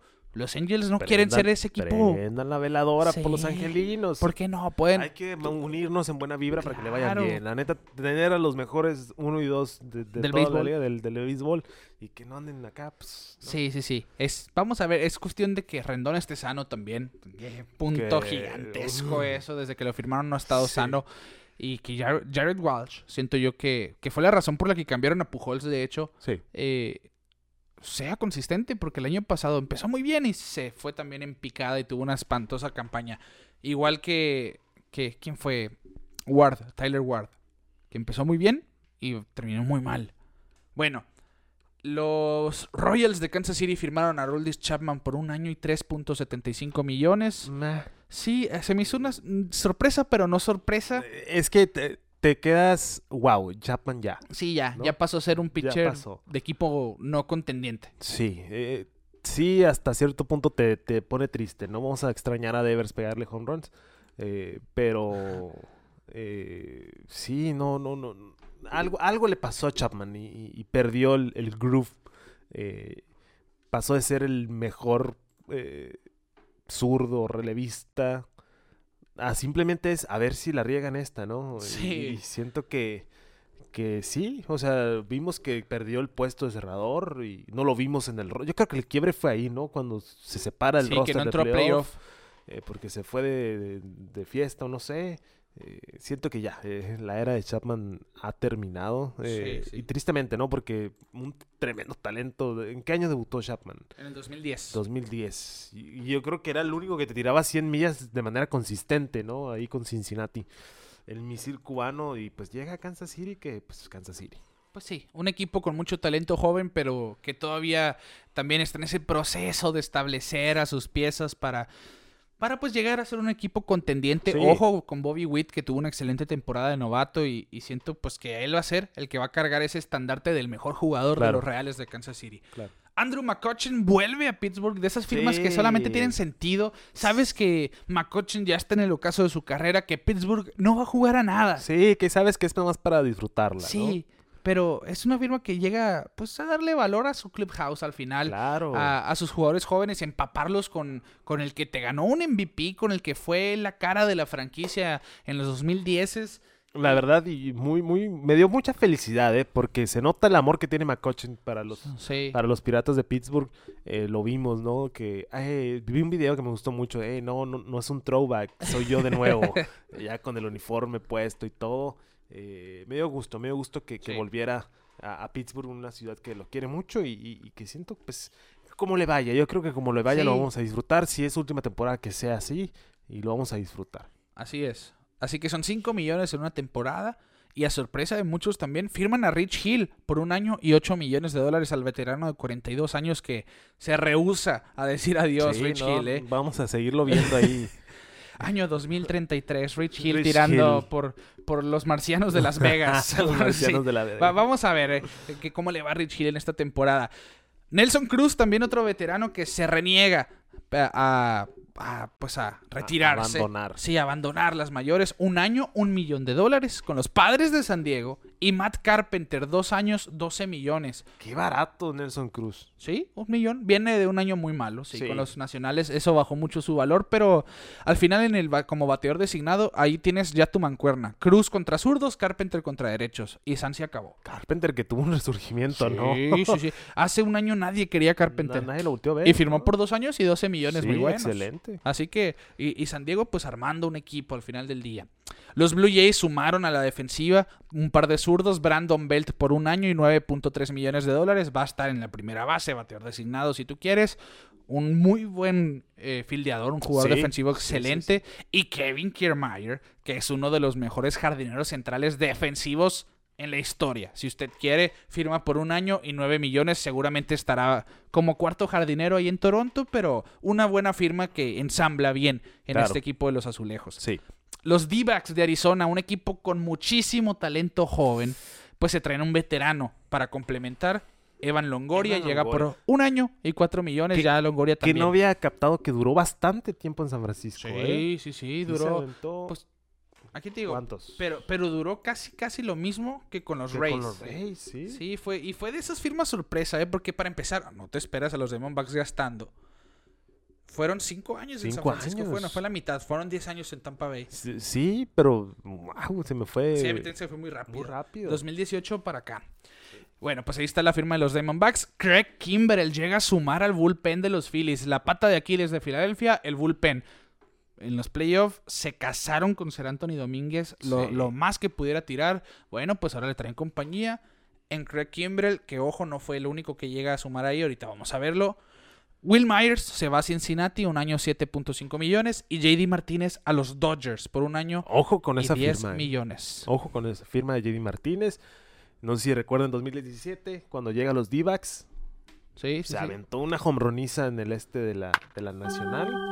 Pues Martínez ahorita que viene un declave de poder pero sigue bateando con. Sí, sí, sí. Los Dodgers y los Red Sox volviendo a cambiar jugadores. Entre sí, ¿no? Qué, qué Entre sí, curioso. eh, va como designado, obviamente, y pues Turner va a los Medias Rojas. Sí, Eh, Oye, no había pensado se en eso. ahorraron el trámite. se Sí, ahorraron el trámite. Sí, sí, sí.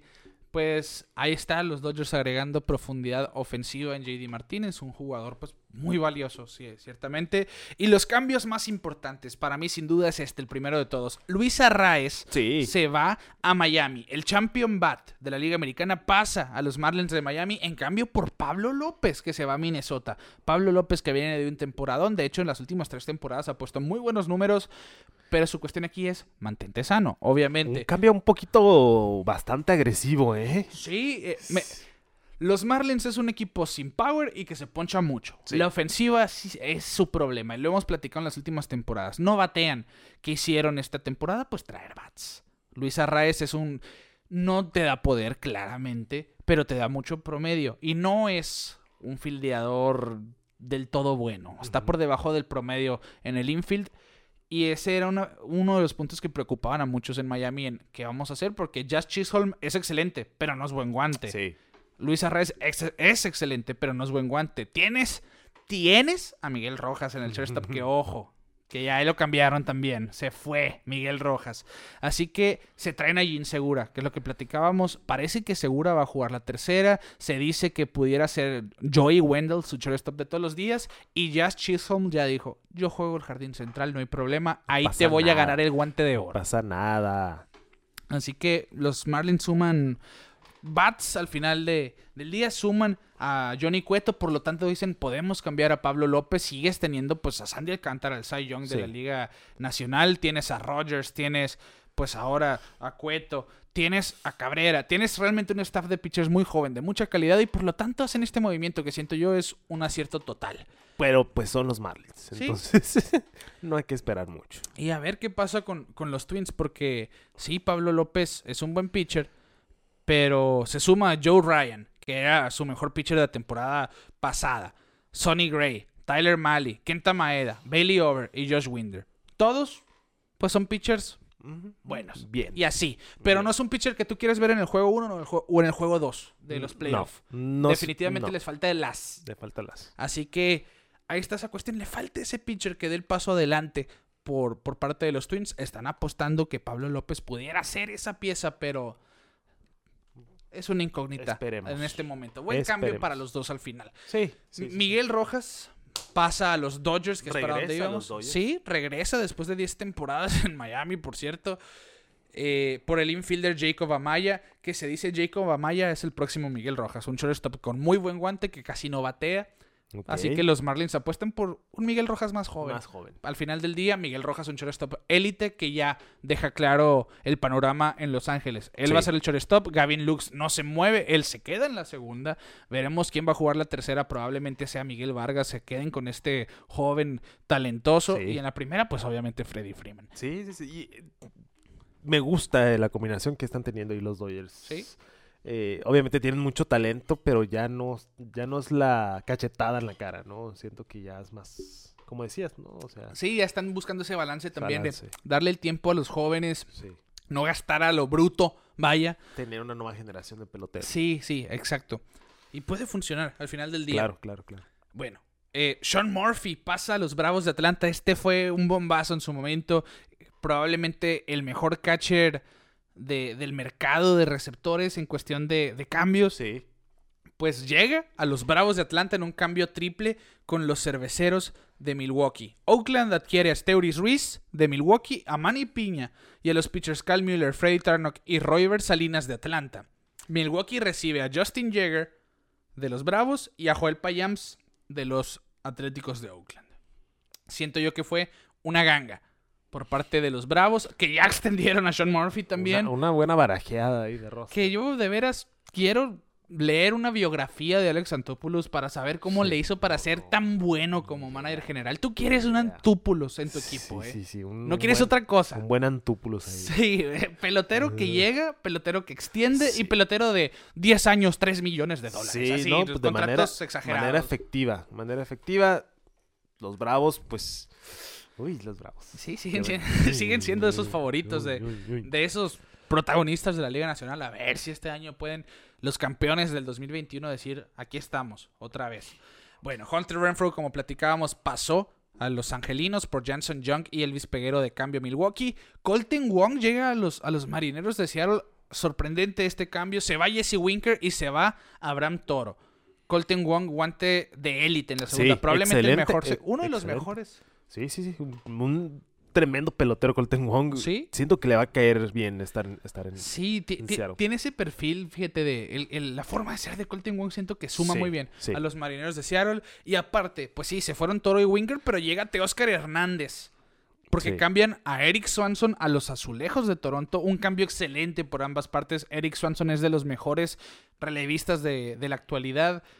En un bullpen plagado de excelentes relevistas. Por lo tanto, Seattle dice: podemos prescindir de Swanson con tal de sumar a Teóscar Teóscar Hernández, que va a estar en la, en la médula de su lineup Sí. uno de los mejores peloteros de las ofensivos de, la- de las últimas temporadas. Así que un excelente cambio, a decir verdad.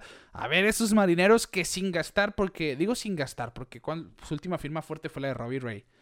Eh, tiene una nómina todavía bastante cómoda para volverse en un equipo muy peligroso. ¿eh? Abusados. Ojo ahí. Abusados. Y hablando de los Phillies, lo que decíamos, sumaron bastante en su bullpen. Gregory Soto, uno de los cerradores más subestimados también de las grandes ligas, el antiguo cerrador de los Tigres de Detroit, Sí. llega, en cambio, por el infielder Cody Clemens, quien ponchó a Shohei la temporada pasada, jugador de dos vías. Ah, el hijo, el hijo de la Eh, leyenda. sí, el hijo de Roger Clemens. Los jardineros Matt Beerling y Nick Matton y el prospecto de catcher Donny Sands. Así que los Tigres de Detroit apostando por talento joven, tratando de armar un equipo ahí interesante. Vamos a ver, Gregory Soto, sin duda, pues una muy buena pieza en Filadelfia. Michael Taylor llega a Minnesota. Se van Evan Sisk, el zurdo, y el derecho Steven Cruz a los Reales de Kansas City. Un cambio, pues Michael Taylor ahí al sordón pone números buenos. Sí. Adalberto Mondesi llega a los Mediarrojas de Boston, en cambio por el relevista zurdo Josh Taylor a los Reales de Kansas City. Mondesi, un jugador de mucha velocidad, de muy buena defensiva, de, pero de, De un de Eh. bat, sí, por debajo del promedio. Pero es una buena apuesta en cuestión de Trevor Story. Se va a perder la gran mayoría, si no es que toda la temporada. Sí, ya Por operación. se, sí, se, se opera el, el codo. Se dice que podría regresar en el 2023, pero no se sabe cuándo. Sí. Ahí está Ya, esa ya, ya no se espera nada. Y Josh Taylor, pues. nah. Y Kansas City muy activo, ¿eh? Mucho movimiento por Kansas City. Sí, sí, están tratando de armar algo ahí interesante, quieras o no. Y un cambio que a mí me gustó mucho, Dalton Barshow va a los Blue Jays de Toronto, el catcher jardinero Dalton Barshow llega por Lourdes Gurriel. Sí. Y el que me impresionó a mí aquí fue Gabriel Moreno. Gabriel Moreno que era, en su momento pensábamos, Alejandro Kirk quizá no juegue tanto porque su prospecto más importante era Gabriel Moreno como catcher.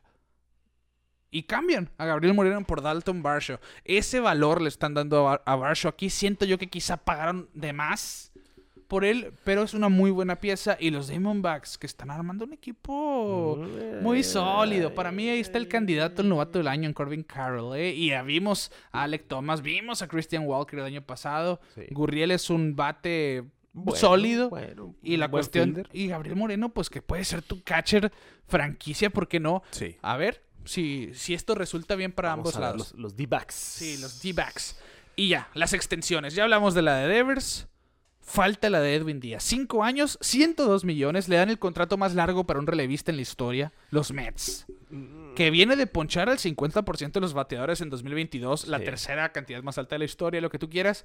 Pero siento yo que los... con- Y nunca resultan bien, ¿eh? Los contratos largo- largos para los relevistas. Sí, sí. que- eh, Pues vamos a ver, porque cuando recién llegó a los Mets eh, tuvo un bajón. Sí, ahí, sí, sí. pero- Pero, pero a ver. a Pero ver. son, también son los Mets. Sí, son los entonces, Mets. Sí, pero es una buena apuesta. Sí, sí, no, claro, Después claro. de lo que ha hecho. El año pasado fue el mejor cerrador, ha sido sólido en Nueva Sí. York en general. Jeff McNeil, hoy que grabamos esto, firmó por 4 años y 50 millones. Contrato hasta el final del 2026. Una opción todavía para el 2027 por 13.75 millones. Así que McNeil, el champion bat de la Liga eh, Nacional, es recompensado de esta manera.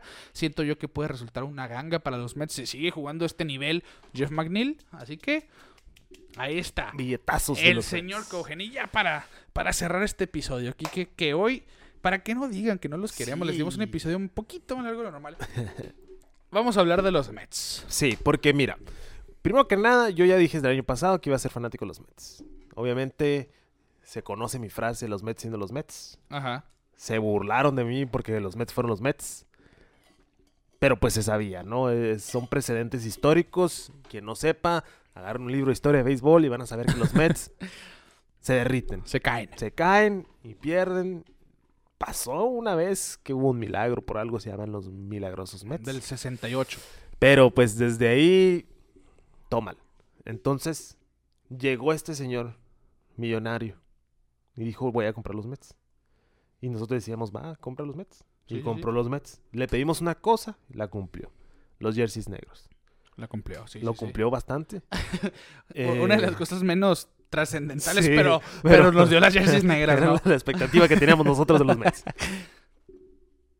Pero el señorón, pues, se tiene una cartera muy grande y hemos visto esas contrataciones. ¿Cuántos jugadores hemos hablado, no? de los Mets. sí, sí. Hoy, pues, simplemente se metió en una racha de gastos absurda esta temporada muerta desde el, pues desde que le dan el contrato a Francisco Lindor, desde que, bueno, le dan el contrato a Verlander, a Scherzer el año pasado, pues sabíamos que había una intención en Nueva York. Pero esta temporada firmaron a Justin Verlander, Sí.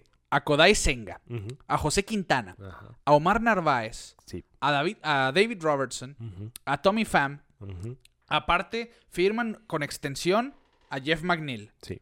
a Edwin Díaz, Sí. a Brandon Nimo Sí. y a Adam Otavino. Sí.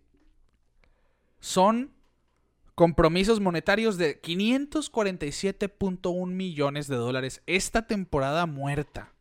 547 millones, no más en estos cuatro meses que no ha habido temporada. Y la nómina de los Mets, Quique, es de 329.11 millones para el 2023. Y ya con las penalizaciones por el impuesto de lujo y las líneas de estrés que los Mets están pasando, la última línea eh, limitante, vaya, de 293 millones, pagarán alrededor de 460 millones en total esta temporada. Y aquí lo que yo te digo es, bueno, los Mets han sido los Mets.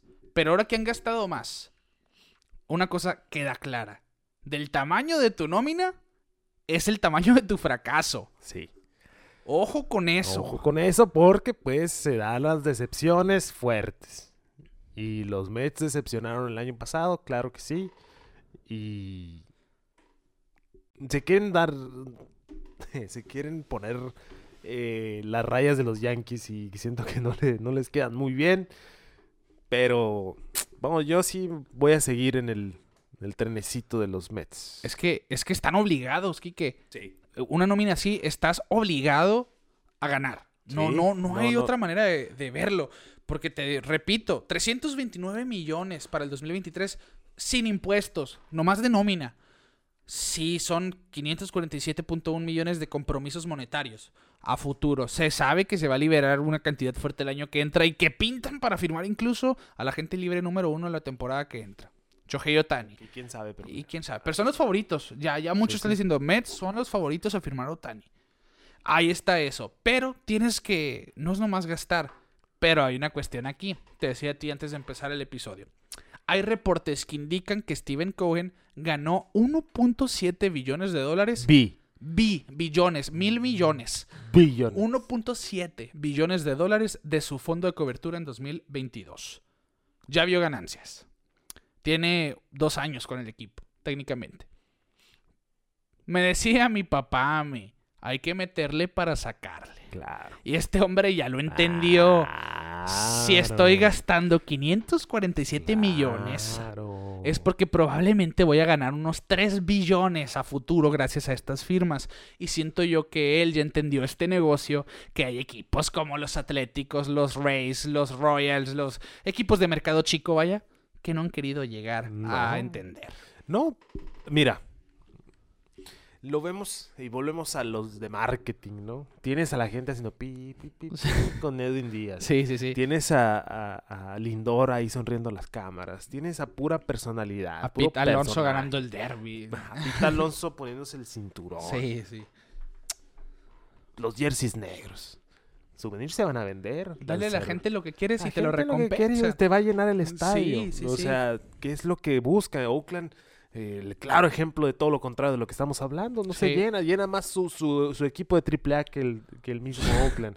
Sí. Entonces, eh, algo está bien, está haciendo bien ese señor en cuestiones monetarias. En cuestiones deportivas, el resultado todavía Eh, falta. Todavía falta. Pero pues como Son- hemos dicho más de una vez, esto es un negocio. ¿no? Así es, sí, sí, sí. Esto es, esto es Esto business. es business. Dos campeonatos tienen los Mets, 68 y 86. Sí. A menos que esté omitiendo otro. Por eso yo esos son dos. Los que tienen en el 2006 perdieron contra Cardenales la serie de campeonato de la Nacional. Recordemos la serie mundial contra los Reales del 2015 que se quedan también con ganas El del Subway anillo. Series que tuvieron con los Yankees en el Ah, sí, sí, sí, es verdad, 2000, 2001. No, No, no, no, 2000, 2000. Sí, 2001 es de 2000. Yankees. Sí, Es 2000. cierto, cierto, cierto. Sí, así que, bueno, ahí están los Mets deseosos ya de ese anillo, más que nunca gastando en cantidades abismales. Pero es que siento que hay mucho equipo deseoso de anillo ahora. Sí, y sí, sí, sí. dispuesto a gastar y dispuesto a Pero no a esta magnitud. Eh, ahí No, la no, cuestión. no, no, claro y lo no. repito, que es- grábense eso, del tamaño que es tu nómina es el tamaño de tu claro, fracaso. Claro, claro. Así que si vas a gastar 329 millones, esta temporada tienes 329 millones de razones para quedar campeón. para quedar campeón. Sí. Dile eso a los atléticos, ¿no? Ahí te va el contraste, la nómina más baja es de 40 millones para el año que entra. Lo que gana Scherzer. Lo que va a sí, ganar lo que va a ganar Scherzer este año. Así es estúpida la diferencia, es contrastante. Los Yankees, 258 millones. Los Padres, 237. El 2023. Son las tres nóminas más altas para, para la próxima temporada. Y solamente los Mets excedieron la cuarta limitante del impuesto de lujo. La cuarta vertical. Porque recor- les recordamos, ¿no? Ahora, a partir, a partir de este año entra lo que se veía en el acuerdo que, Sí. que tenía pausada la temporada 2022.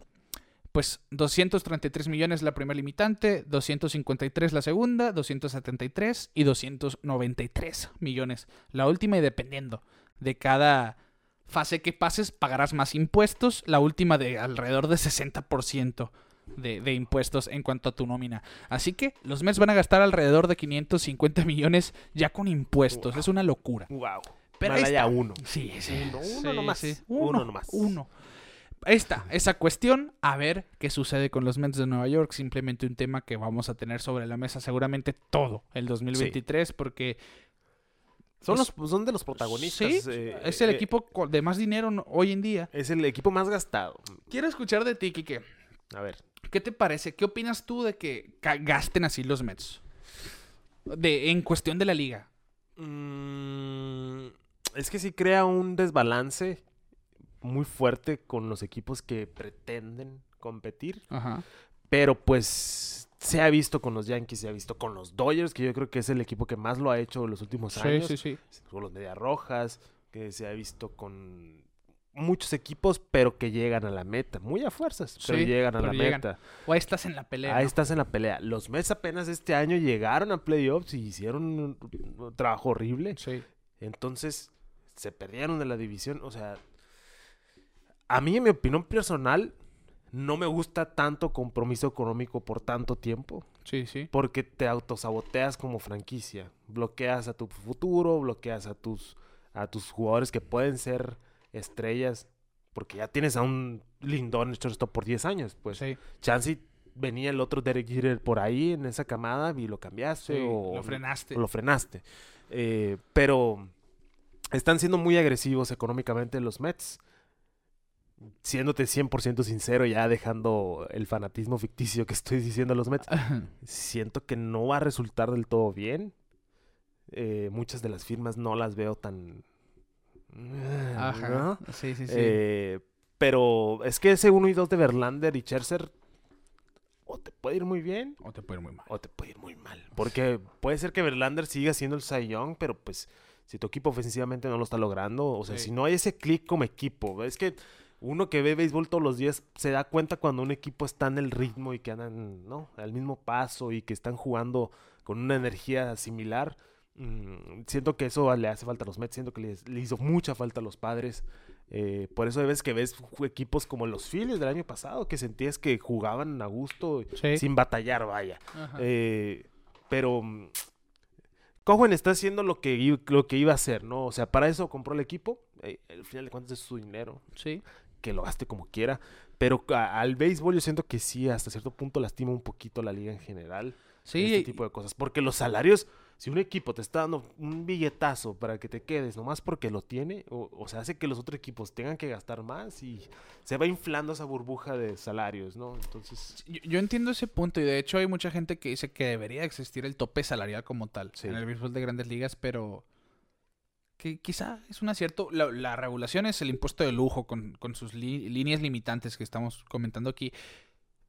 Pero a mí de alguna manera me gusta lo que está haciendo Cohen porque ah, siento no, sí, que te digo, porque mm, está obligando a los equipos que ya hemos mencionado que no gastan sí. Dense cuenta, amigos, que no todo va a ser sabermetría, no todo va a ser como los Rays del 2020, no todo va a ser llegar con jugadores con los que Es no que el- creíste que ibas a llegar a una serie mundial. Y mira que hace poco vi un video al respecto, ¿no? Como el Moneyball saboteó el Moneyball, porque Sí, pues sí. la película en sí hablaba de la historia de Billy Bean, que hace un equipo que da un excelente resultado, nómina baja, pero sí, pero ahora todos los equipos lo empezaron a hacer. Vimos equipos llegar campeones con la- una fórmula similar. Sí. Entonces, ya, ya eh, esos paradigmas del béisbol eh, ya, ya no están dando resultados. Ahora están siendo muy agresivos. Vimos el experimento de, experimento de los Rays, funcionó, pero ahora ya están... Sí, tan- ya, claramente ya, Ya no, no- son un favorito. Ya no son que favoritos vimos para nada. Eh, los Mediarrojas ah, es como que quisieron agarrar ese... Sí. O están agarrando e- esa escuela. No está resultando nada bien. Eh, pero sí quisiera, o sea, por ejemplo, por la salud del béisbol, yo quisiera que un Oakland se fuera de, de- un Atlético se fuera de Oakland, se fuera a Las Vegas, que alguien lo comprara, le metieron un chorro de dinero y va. Sí. Casi lo veíamos con los angelinos. Se echaron para atrás, no lo vendieron. Platicamos que lo querían vender, no lo quisieron Sí. vender siempre. Pero Chance ahí le quitó la oportunidad de un millonario loco de decir, eh, vamos a gastar un chorro de dinero. ¿Me Claro, explico? sí, sí, sí. Eh, pero bueno. mm, Pero es que al final, mira, si- siento que algo que nos decía el señor Lanzagorta, que le mandamos un saludo, es tu equipo quiere llegar a playoff, porque estando en playoff todo es ganancia. Sí, sí, sí. O Pero sea, pues para llegar a playoff hay que invertirle. hay que invertirle. Y, y- y siento yo que La- la- el problema de, de equipos como los de Oakland es que su, Sí. su fanaticada es... Sí, sí, sí. ¿No? O sea, eh, mi sangre es dorada y verde. ¿Me explico? Y por eso siguen ganando dinero, pues. Pero Eh, pues, sí, sí, pero sabe, saben Mm. ellos como franquicia y lo saben, es lo si no fuera de caso. negocio, todavía no existía, ya no Eh, existiera el equipo. Obviamente, pues que rentable es, pero.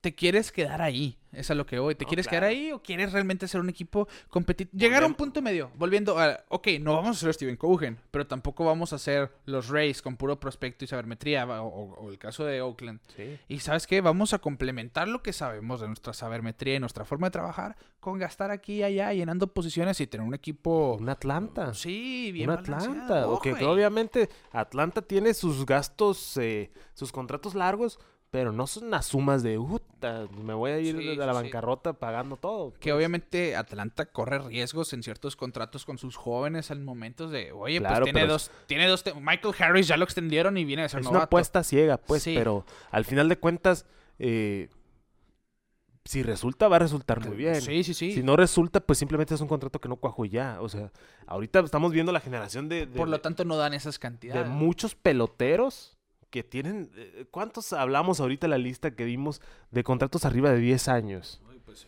Bogarts, Turner, eh, Correa, pues al final no. George firmó por nueve. Brandon Nimo firmó por ocho. Eh, se hablaba, pues. Pues Bryce Harper, yo creo que fue el primero que. no, que- Mookie Betts fue primero. No, Bryce Harper ¿Fue- fue firmó primero que Mookie. Bryce Harper firmó primero. Luego llega la extensión de Mookie Betts. ¿Sabes cuál fue el primero? Fue el de Stanton con Miami. Ah, Porque le dieron 13 años y 327 millones, algo así. Cierto. Ese fue el primerito. Pero yo creo que la, la temporada donde firma Harper es como la que dices, ok, ya se está haciendo una tendencia. Este Sí, tipo de fue- contratos. Trout, ¿cuándo lo extendieron? No, hace que dos Ah, años. Dos años. Sí, sí, sí. Sí, entonces fue Harper, Mookie, Trout, Arenado. Arenado, sí. eh, que, eh, lo que pasó con Arenado. Eh, ahorita Devers. Machado, ¿no? Machado. Hosmer también en su momento, que fue de agencia libre también y fue por bastante tiempo. sí. Eh, Pero antes no veías un contrato de más de 5 o 6. Claro, claro Yo- que yo no. recuerdo El, el- el- el señor el, del, el del paisano Adrián González, que en su momento fue de Sí. 7 años, fue como, oh, firmó por 7 Sí, años. sí, sí, y era sí. un mundo. Y se criticó a los Mediarrojas porque firmaron a González y a Carl Crawford Ay, por, por, por 7 años a cada uno. Sí. Eh, que pues no, Ya- ya, ya sabemos, cómo rindió eso, pero, pero ahora un contrato de siete años es algo Es- razonable. Es, algo normal. A- es- sí, es a del día día. comparación de lo que se está Sí, dando. el único que, te- que, que a nosotros en el viejo, en los viejos tiempos, ahí cuando éramos chavos, Alex Rodríguez era el único que manejaba ese tipo de Sí, contratos. es verdad. y era algo descabellado, Sí. ¿no? Se aventó. Él era el mejor pagado. era el mejor pagado. Entonces, eh, el- la economía del béisbol cada vez se va haciendo más complicada. Siento que sí va a llegar un punto que va a haber un tope salarial. Eso yo creo que sí es algo que no se va a poder evitar. Eh, o que se comparta más la ganancia de los dueños a los jugadores, que es lo que Pues, están peleando. Sí, pues lo que se peleó, ¿no? De, de tener los jugadores también cuestión de regalías, de televisión Sí, y todo sí, eso. Por eso es que están llegando los patrocinios en uniformes a partir de este año. Acostúmbrense a eso. Ya vimos Motorola con los padres, eh, más Mutual creo que es con las Medias Rojas. Sí, creo que sí. Eh, y no, re- no sé realmente si algún equipo ya Ahí hizo van a, oficial no otro. vamos pero- a ver como en el Caribe aquí. Sí, ¿no? pero uno o dos si Oh, acaso y en las mangas. Y de no- manera bien puesta. Sí, así que ahí está Al esa cuestión. Tecate atrás. Sí, Tecate, Corona. Patrocinamos. Eh, Cafenio. Cafenio. Ah, sí, cafenio. Sí, diciendo puros que me gustaría que Sí, me patrocinaran. cafenio, cafenio, cafenio. Vamos a invocar el algoritmo. Díganle cafenio que queremos que nos patrocine. Cafenio, cafenio, cafenio, cafenio. Pero pues ahí está esa cuestión, así, cosas que, que tuvieron que acordarse para que los jugadores pues dijeran, vamos a jugar. el año eh, pasado. Sí, juguemos y, y es que la verdad sí es mucho el dinero que se maneja. Demasiado. Las regalías, o sea, deja tú lo que te deja el estadio, lo que te deja las camisetas, lo que te deja eh, todo lo que venden adentro del estadio. L- los contratos de, De de televisión. televisión, Sí. los contratos del MLB TV, o sea, De radio. de radio, patrocinadores, no, es un mundo de dinero. Sí. O sea, para que veas, estamos hablando de contratos de 300 millones de dólares. ¿Cuánto es lo que le llegará al, al dueño? ¿Me explico? Sí, sí, O sí. sea, cuánto dinero no se movió en el equipo que nosotros no sabemos, ¿no? Sí. Pero ahí está esa cuestión, obviamente es un negocio, los deportes es un negociazo y, y sí habrá gente que diga, no, pues es que es absurda la cantidad que ganan los peloteros, pero los ganan porque fueron buenos toda su vida y Claro. son dedicados y, Claro, claro, claro. y por algo. Y, y bueno, ojo ya, cambiando ese tema porque agarramos monte. Es... Cuidado con la agencia libre del año que entra. Ya dijimos, Shohei Otani es el principal personaje y se, se rumora que pudiera cotizar hasta los 500 millones de dólares en un contrato de 12 años. O por lo menos con- conseguir el contrato más largo en la historia, o el más grande, mejor dicho, en- en cuestión de cantidad. Sí. Así que un bateador élite, un pitcher élite, no, no podríamos decir que Tenga no, que no vas a hacer. Sí, favor. sí, sí. Así que, ojo, e- esta temporada libre le dejó, pero servido en charola de plata a los que vienen en el 2024 Sí. por nuevos contratos. Y Ah. seguramente van a haber pacas verdes. Y ahora respiremos todos juntos. Sí. Esperemos el sprint training, esperemos el mundial. Ya no hay movimientos brutales, espero. ¿No? Puede haber un cambio aquí y allá todavía, ¿por qué pero no? nada. Ya los pitchers y catchers se reportan el 14 de febrero. Sí. Ya en dos semanas técnicamente, de una semana o menos después de eso ya se reportan el resto de los jugadores. Muchos reportarán pues con sus equipos de Clásico Mundial, muchos reportarán con sus organizaciones. Vamos a ver cuál es el caso de cada cual. Y ya para cerrar el episodio, Kiki, con la mención solamente de que sí hubo electo al Salón de la, de la Fama esta temporada, Sí. este año 2023, y la clase del 2023 estará conformada por Fred McGriff, que entra electo por el Comité de la Era Contemporánea, el Comité de Veteranos, como le dicen mundanamente, y Scott Rowland, el, el bueno, vaya, porque fue el seleccionado Sí. por eh, la Asociación de Escritores Que de la Béisbol. mayoría de esa boleta de va a Unidos. En- eh, con los veteranos. Porque Sí. sí. ya es la generación Sí, sí, sí. de los esteroides y pues... Y mucho nombre que se quedó en su último. El, el- el más polémico, siento, fue Jeff Kent, segunda base Jeff de los Kent. Gigantes de San Francisco. Se quedó fuera en su último año. No entra. Se queda con debajo del 70% de los votos.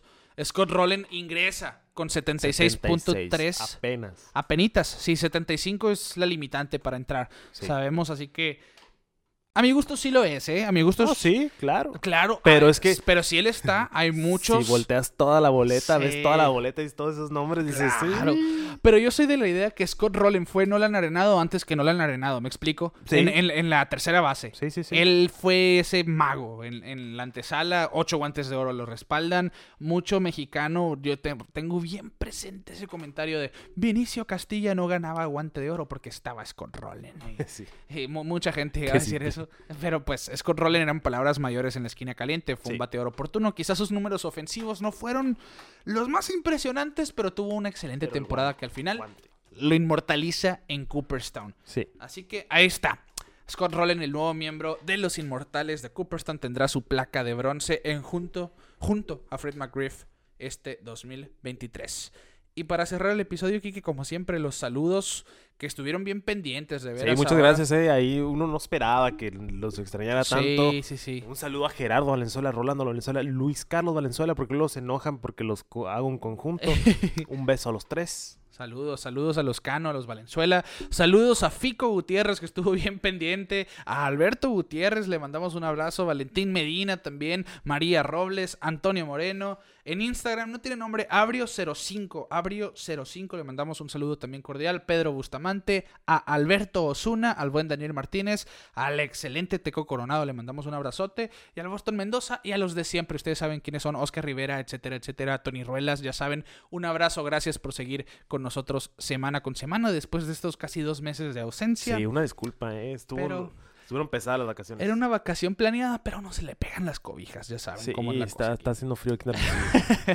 Así que, compañeros, amigos, gracias por escucharnos como todos los lunes. A partir de esta temporada arrancamos la cuarta de Pelota en órbita, la temporada 2023 a nombre de Quique Castro, un servidor Ricardo García. Los invitamos a que nos sigan en redes sociales, Facebook, Instagram, Twitter, YouTube. Suscríbanse a nuestro canal, denle like al video, comenten. Denle la campanita para estar enterados de cada nuevo episodio. En TikTok también síganos, estaremos, ya lo activaremos nuevamente a partir de Vamos esta semana. Así que ya saben, pelota en órbita en todos lados. A nombre de Quique Castro, ahora sí, un servidor Ricardo García, les decimos que muchos equipos se hicieron de piezas nuevas y nosotros nos vemos fuera de órbita.